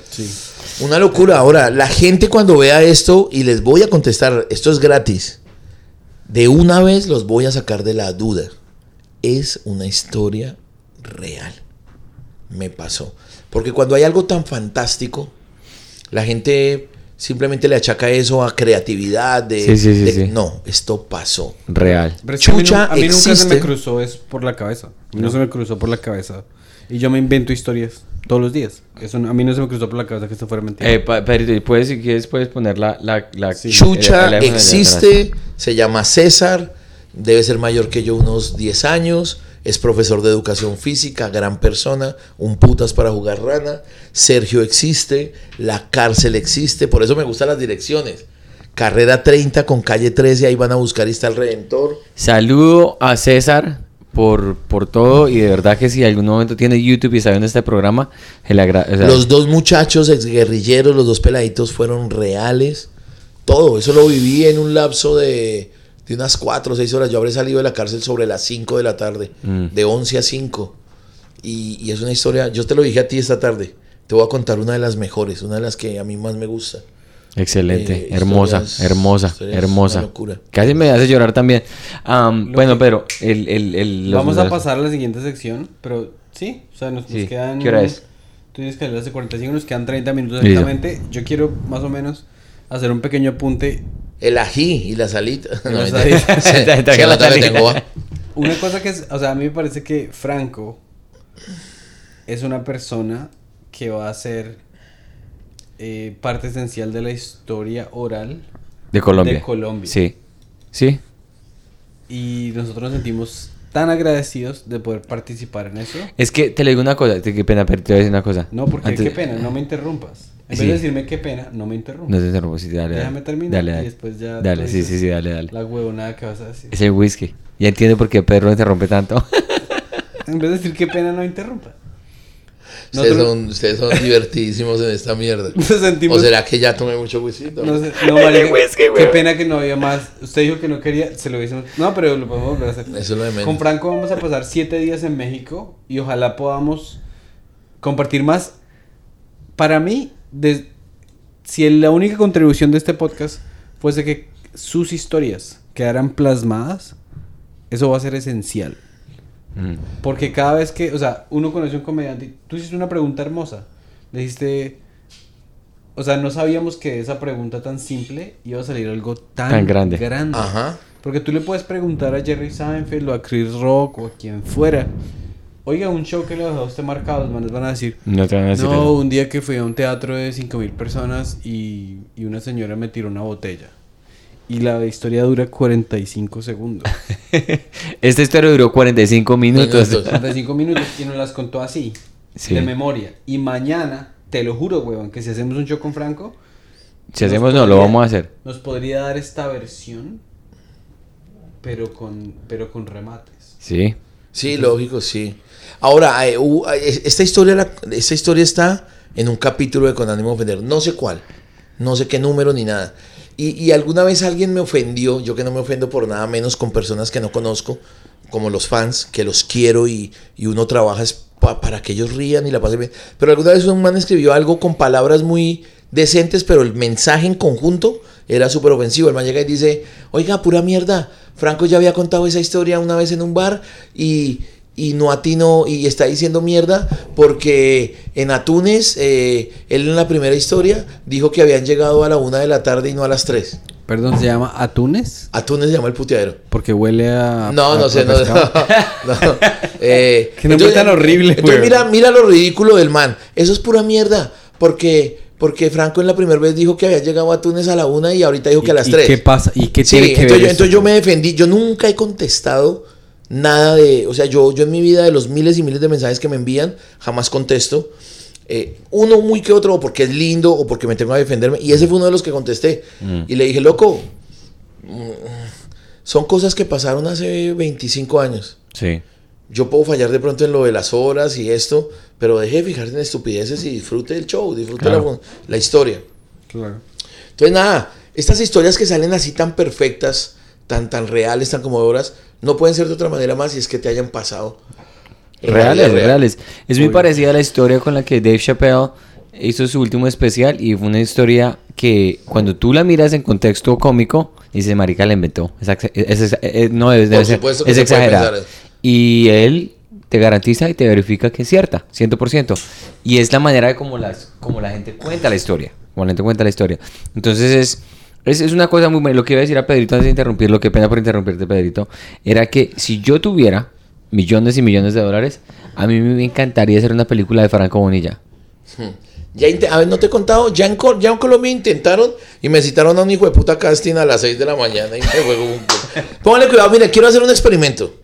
Acabo de tomar mi celular y voy a irme a WhatsApp. Escuchen esto. Yo de chucha no sé nada hace 20 años. Pero tengo un amigo en común. Tengo un amigo en común. Y voy a mandarle un mensaje original, normal, diciendo lo siguiente. ¿Qué hubo, Curí? Curicito, estoy en un programa en este momento al aire en Nueva York. Y quiero preguntarte, ¿tú podrías hacer algo para que después de unos 20 años que yo no sé nada de Chucha, ¿te acuerdas de Chucha, el que jugaba muy bien Rana, César? Que era un código mucho más adelante de nosotros. ¿Sabes algo de Chucha? ¿Lo alcanzas a recordar? Y sería muy lindo que escuches este mensaje ya y me respondas en un audio para ponerlo aquí en el, en el, en el programa. ¿Hay posibilidad de encontrar a Chucha, a César? Listo. Evidencia. Ahí lo mandé. Ok, Y ya llegaron los dos chulitos. listo. Entonces, Están negros todavía, están negritos, pero... tenemos muchas preguntas y tenemos muy poco tiempo. Sí, bueno, vamos, entonces, a, vamos a dejar... eh, vamos a hacerle un desafío, Franco, que es un desafío muy bravo, porque usted... ¿Cuántas alas me logro comer? Eh, No hay alas, hoy no hubo alas. A ver, entonces va- vamos a limitar cada respuesta a un minuto. o menos, o menos, tranquilo. Disfruto mucho sus entrevistas. Pueden preguntarle a, Plan- a Franco cuál es su opinión frente a los ejercicios de impro. Uy, qué preguntaza tan loca. Un minuto o menos. Locos, son bonitos. Oh, ¿No? Son bonitos. Voy, voy a pecar, voy a lavarme las manos como Poncio Pilatos. Son bonitos, son bonitos, pero yo creo que, que habría otros mejores. O sea, a los que conocemos usualmente, hacerlos. Hay uno que se llama el pilo, que es personaje, intención, lugar y objeto. Son, son ejercicios ya muy viejos. La improvisación yo la concibo de otra manera. eh, distinta, pero los juegos de impro son importantes y sirven, ya sea un juego de los 80 de los que estoy criticando, pero todo juego de improvisación te pone la cabeza a buscar recursos, que fue lo que hizo anoche Adria cuando le estaba saliendo todo mal. Sí, sí, Ella sí. buscó recursos, no sabía qué, y le me gustó tanto la hostia de esa nena ayer por lo difícil. Entonces los ejercicios de improvisación son geniales, te ponen el cerebro a funcionar, hijo de puta, y uno como comediante no necesita otra cosa sino que el cerebro no descanse, Claro. y ya. muy buena Perfecto. respuesta. Muy bien. Eh, el siguiente cara de verga este llamado Pretoriano 53. ¿Por qué le dice Dijo- cara verga? Porque dijo, me gustaría que lo dejaran hablar sin interrumpirlo. Entonces, número uno, nadie le preguntó a usted qué coños quiere. A usted le preguntamos qué Ese quería, Pedro, qué ese quería beat, preguntar. ese beat del Pedro me encanta, güey. Bueno, me raje, me pone bravo. Es que, ¿por qué es tan fastidioso, güey? Ahora, pero ah, como somos gente decente. Sí, sí. No, el man es chimba, el man nos está escuchando. Nos está escuchando y se escribirnos suscribe. Pretoriano 53. La respuesta anterior fue del señor Gualino, gracias por una Gualino, Gualino, pregunta. gracias por preguntar. ¿Y este cuál es? ¿Cómo llama el? El, el siguiente es Pretoriano 53. Pretoriano, hágale. No sé por qué será Pretoria. Debe ser por Pretoria, por es de Sudáfrica. Sudáfrica, De pronto. Sí, Pretoria es la capital de Sudáfrica. Estamos trabajando en Todo el mundo. Donde tú quieras, hasta Nigeria. Pretoriano, hágale, profe. Dice, cuente, sus experi- cuente sobre sus experiencias dictando talleres y sus proyectos futuros. Genial, parce. Los talleres míos no se llaman talleres, se llaman compartires. Yo dicto compartir. Acabo de terminar uno antes de venirme para, para Nueva York. Y ese pelado que se llama Luis Segura, apréndanse este nombre. Pues eso es embalarme. Apréndanse este nombre, Luis Segura. No se ha subido a un escenario nunca. Terminó conmigo el taller antes de viajar para acá. Y ese chino va a dar mucho de qué hablar en la comedia. Oh, wow. ¿Qué opino de los talleres? ¿Qué, qué- qué puedo decir de mis talleres? No, Háganlos. que, eh, de- sí, eh, listo, invitados de los talleres, ¿dónde, los dónde pueden Invitados, acceder? eh, me hablan porque si usted está fuera del país, yo necesito es que medio hable español, un poquito. Ok. Pero podemos hacer los talleres virtuales. Se hace también el taller virtual. lecciones privadas Lecciones también. privadas, todo. Excelente. Eh, proyectos futuros.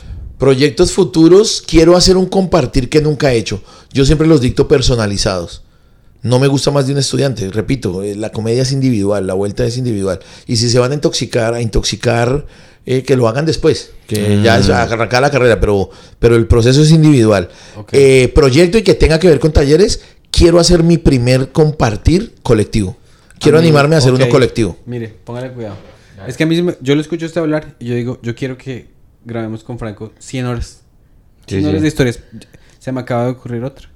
Mauro, el amigo de Antigua, es un amigo que está bien conectado en la comunidad colombiana acá. Y me dice, me llega gente, quiero ser comediante, quiero ser comediante. Ya no los han dicho. Sí, sí, sí. Pues, Amigos, los admiro mucho. a Nueva La York. próxima vez que vengamos, ¿Hacemos un taller? de shows y el fin de semana Se hace un en el taller. es- en- en- en- en- eh, lo hacemos en buscamos espacio sea aquí en mi casa sea quien sea Y hacemos se un hace compartir. un compartir de comedia con Loco, juntemos cinco muchachos, Aquí diez. está firmado que Y quieran lo tomar el compartir y lo de hacemos. la siguiente manera para las personas que no viven aquí en Nueva York y se puedan beneficiar lo grabamos y lo transmitimos ¿Puede ser?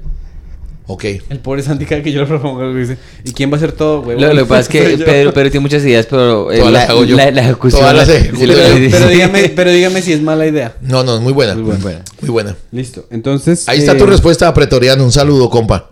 Buena pregunta. Gracias, Petoriano. El viejo Juan Pablo pregunta eh, cómo se dio cuenta que la comedia iba a ser su vocación. Parce, me di cuenta después de unos siete años de ser cuentero y me di cuenta porque es que, ustedes lo han notado, miren, los hijueputas problemas conmigo es que si el programa es de media hora, resultamos grabando unos cuatro porque no me callo, porque siempre quise ser el payaso.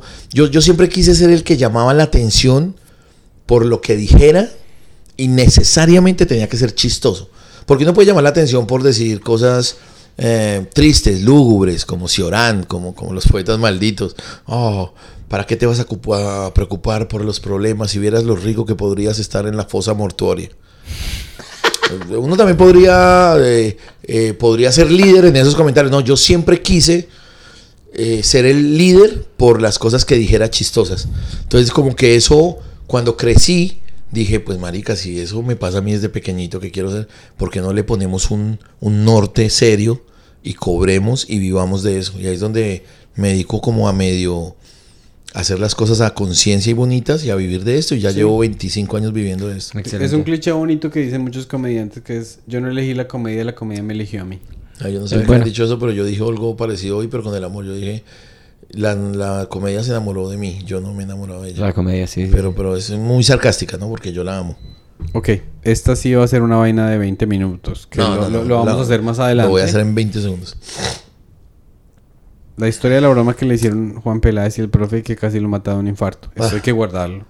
En- tendría yo que armarla para que salga como él quiere, 20 minutos, porque si fue una broma, eso es alguien. Un saludo para quién? ¿Quién fue el que preguntó eso? Ah, perdón, él, eh, fue em, David Durán. Da- ah, David Durán está en Australia. Ah, David. Durán es un fans que lo amamos. David Cho, eh, saludos allá en Sydney, güey. Yo no me acuerdo, creo que es Sydney donde está este man. Ah, en Melbourne es donde está. eh, papi, eh, pues usted sabe toda la historia. Me hicieron una broma Peláez y el profe. Que es esa broma que usted dice, Dios me va a dar vida para desquitarme. Uy, me hicieron una broma, una gonorrea. Gracias por recordar eso, Davidcho. Un día esos contamos la historia, pero es que es tan rapidita y me hacen una broma y toda loca y sana. Muy sana, porque yo estoy de acuerdo con las bromas sanas. Es que pueden haber bromas pesadas, aunque sanas. sanas. Es muy sana, pero me hicieron sentar en la escalera de mi casa a, a pasar el susto que me habían pegado. Muy piros y esa me la deben. Esta la podemos desarrollar en un, en un episodio más larguito, relajado. Sí, sí, sí. es- esta es muy chistosa. Esta, esta, esta necesariamente al, al momento de narrarla debe salir chistosa porque es un juego que me, Necesitamos otros tres episodios es un para juego que me hacen. Hágale, sigamos. Gracias, Davicho. Listo. El siguiente es se llama Carlos y el amigo pregunta cuál es la influencia de Kike en su carrera artística y la importancia de los productores para el artista. Parce, la importancia de Kike en mi carrera es que el man me enseñó a, a entender que yo podría ganarme la plata que a mí se me diera la gana con esto. El man no le da miedo hablar de plata, el man es un empresario que, que además hoy en día es mi mejor amigo. Y ojo con, con lo dudoso que fui al decirlo, ¿no? Es mi mejor amigo. Eh, y, y lo que nos unió fue esa amistad, esa, esa unión, esa relación laboral él me enseñó a que, a que hay que cobrar por lo que uno hace con pasión y que uno hace bien y que hay que cobrarlo. Y el man no solo ha influido en mí, el man influyó en la comedia nacional en Colombia, enseñándole a Colombia cómo se industrializa la comedia, cómo, cómo pasas de cobrar 100 mil pesos a que te paguen 8 millones de pesos por tu show. Claro. Ese man fue el que, el que hizo que en Colombia un bar, un martes hábil, hicieran fila 400, 600 personas pagando a 30 mil pesos la entrada. Wow. Ese man le, le aportó eso a la comedia. Maestro. Sería muy bonito que un día coincidiéramos los cuatro. Quique que iba a venir en esta. Así, de desocupado. ¿En serio? Así, de desocupado. Dijo, ay, yo quiero ir como a Nueva York con usted. que-". Pero entonces tuvo unos problemillas con el hijo, su recién nacido, un niño que tiene de seis meses. Y no pudo venir, pero sí iba a venir así de, de desparche. ¿En serio? Sí, La vamos a hacer. La vamos La a hacer, claro, la vamos a hacer. Eh, ok, esta, esta sí no va. Esta creo que No va a caber porque es el viejo Samuel con Z. Que termine de contarle esto de la primera vez que se comió a la vieja la picada. También que coge con lujo de detalles la vez que fingió un atraco. Eso es todo María dos horas. Samu, sí, toma mucho tiempo. Samu, un saludo. Samu. Se la prometemos para En- después. en julio. Julio, en julio En que podemos grabar en México. México. Ok, Samu, para julio te, te aguantas las ganas de, de volver a escuchar la historia de lo de Doña Marta, la cucha de la fritanguería, pues no hay mucho que decir. Pero de la vez que fingí el atraco, sí Me comí una podemos. fritanguera, podemos con- y me comí una fritanguera. Yo con le- 18 el- años, Doña Marta como con lo, 48. Lo chévere de nosotros es que nosotros no conocemos, pues con ánimo son muchos episodios, nosotros no conocemos nada. Yo tengo un Entonces, para nosotros, 0% nosotros somos un- de un conocimiento. fresco, pues. Sí, Sí, sí, sí. sí. Entonces, esta la volvemos a, a revisitar y te- eh, tendremos que volver acá Claro, para, claro, para claro. no quedarle mal al viejo Samuel. Eh, el viejo Dragón YT Dragón GT, GT. pregunta que por favor diga el próximo número del chance para ver si le pego. Otro, otro oyente de la miscelánea. Pues loco, si estás en Colombia, si estás en Colombia, mañana es martes. Juega la lotería de Cruz Roja, juégate el 0716. 0716 con la Cruz Roja. Sabrá el putas cuando salga este podcast. ¿Cuándo va a salir este podcast? No, no Eh, importa, no importa. Hagámoslo salga. universal. En el momento salga. que escuches este mensaje, no importa el día, Claro que sí. juega al día siguiente el 0716. Sí, sí, Me parece listo. muy bien. Eh, el siguiente es. eh, también se lo vamos a ver al viejo Nicolás Bolívar. ¿Alguna historia bien áspera en algún puteadero? para Ah, Julio. Para Julio que tenemos ocho días usted no para lo dijo. Que, que para hablar de putas No, sobran horas. Para hablar de putas vamos a hablar. Nico, te juro que en julio, que tenemos ocho días de, de grabar, para grabar, lo vamos a hacer. El amigo Samir Aroca pregunta: ¿Cuándo vuelve la miscelánea? Y un emoji triste. Sí, hermano, hay una buena noticia y una normal. La buena es que va a volver. La normal es que no sabemos cuándo. ok. Eh, no la vamos a dejar morir. No ha muerto, está ahí como en estado de coma, pero no la pensamos dejar morir. Pero si esto lo estamos grabando el 17 de enero, porque hoy es 17 de enero, yo pensaría que comenzando febrero o a mediados de febrero es buen Ah, momento para, para iniciar la miscelánea de nuevo, para retomarla. De una. Ok, entonces eh, ahora, ahora ya terminamos de responder las de YouTube. Ahí No, no le- no leí los comentarios que decían eh, que Pedro se muera, porque para Claro, porque claro, eso no, no. son preguntas. Estas son preguntas, son, son, son literales. te lo odia el piro. lo odia. Perito es una hermosura. Eh, ayer pregunta Lina Rey, que me imagino que estuvo en el show ayer. eh, quiero saber cómo no murió de frío con ese saquito, con el clima de anoche. Ese saco es una chimba de calorosito. Amo el frío, Lina. Lina, amo el frío y nosotros los gorditos, por, por, por naturaleza, la ciencia sabe que los gorditos tenemos muchas calorías. eh, y es raro que un gordito le dé duro el frío. Los gorditos somos muy, y en el caso mío, a ustedes les ha constado, amo el frío y lo frenteo lindo. O sea que anoche únicamente me incomodó un poquito la lluvia, la, la pequeña llovizna Sí, que sí. cayó, pero de resto, papi, ja, en camiseta y podías haber salido hoy a, a unas vueltas que hicimos por allá, por, por Nueva York, por allá en el centro. Y, y a Lina le damos muchas gracias por venir al show. Lina, gracias por venir Gracias. al show, hermosa. Gracias por venir. Ahora, esta pregunta no se la vamos a traducir a Franco, él interpretar lo que él quiera. Eh, Mr. Doc pregunta eh, para Franco y para nosotros. Ajá. ¿Planes para venir al West Coast? ¿Planes para venir al West Coast? West Coast. Bueno, digámosle, California. Para California, para Los Ángeles. Ah, uf, pues hermano, cuando yo comencé a venir a Estados Unidos, que la primera vez no vine con este par de genios que tengo acá, sino con un muchacho que me llevaba a Miami, pero enseguidita me vine con, con la, con la Comedy Mafia y ya son dos veces o tres, dos que he venido. Dos veces. Dos, es la Dos- segunda. dos veces. Es la segunda que vengo así, una de cinco días, tal, y ahorita. ah, y, y- y si yo, o sea, yo ya me estoy diciendo mentalmente, pues si ya hice Nueva York, Filadelfia, New Jersey, Orlando y Miami, pues ¿por qué no pegar para otras ciudades? Claro que sí. Y eso va muy de la mano con el proyecto que tienen estos dos, Sí. y es que la Comedy Mafia va a crecer tanto que Los Ángeles y Las Vegas nos va a quedar es chiquito y puta y si se descuidan Alaska. No, en serio. Bueno, ahí, le- ahí sí yo le respondo directamente al viejo Mr. Doc. Eh, parcero, ya estamos trabajando con un agente de Booking Agent de William Morris, que es una agencia muy prestigiosa. Y vamos a empezar a hacer el primer tour. Lo vamos a hacer, no lo vamos a hacer con los parceros de Conánimo. eh, Va a ser un poco distinto. De pronto va a ser con Antonio Sanín, Iván Marín y Pamela Espina. Pero vamos a ir. Vamos, las metas son Nueva York, Miami, Tampa, Orlando, Nueva Jersey, Filadelfia, Chicago, Boston. Mínimo. Y si nos dicen de más lugares, vamos. Sí. Como le estaba contando a Franquito, nos escribió un amigo que está tratando de empezar la, la escena en español en Rusia.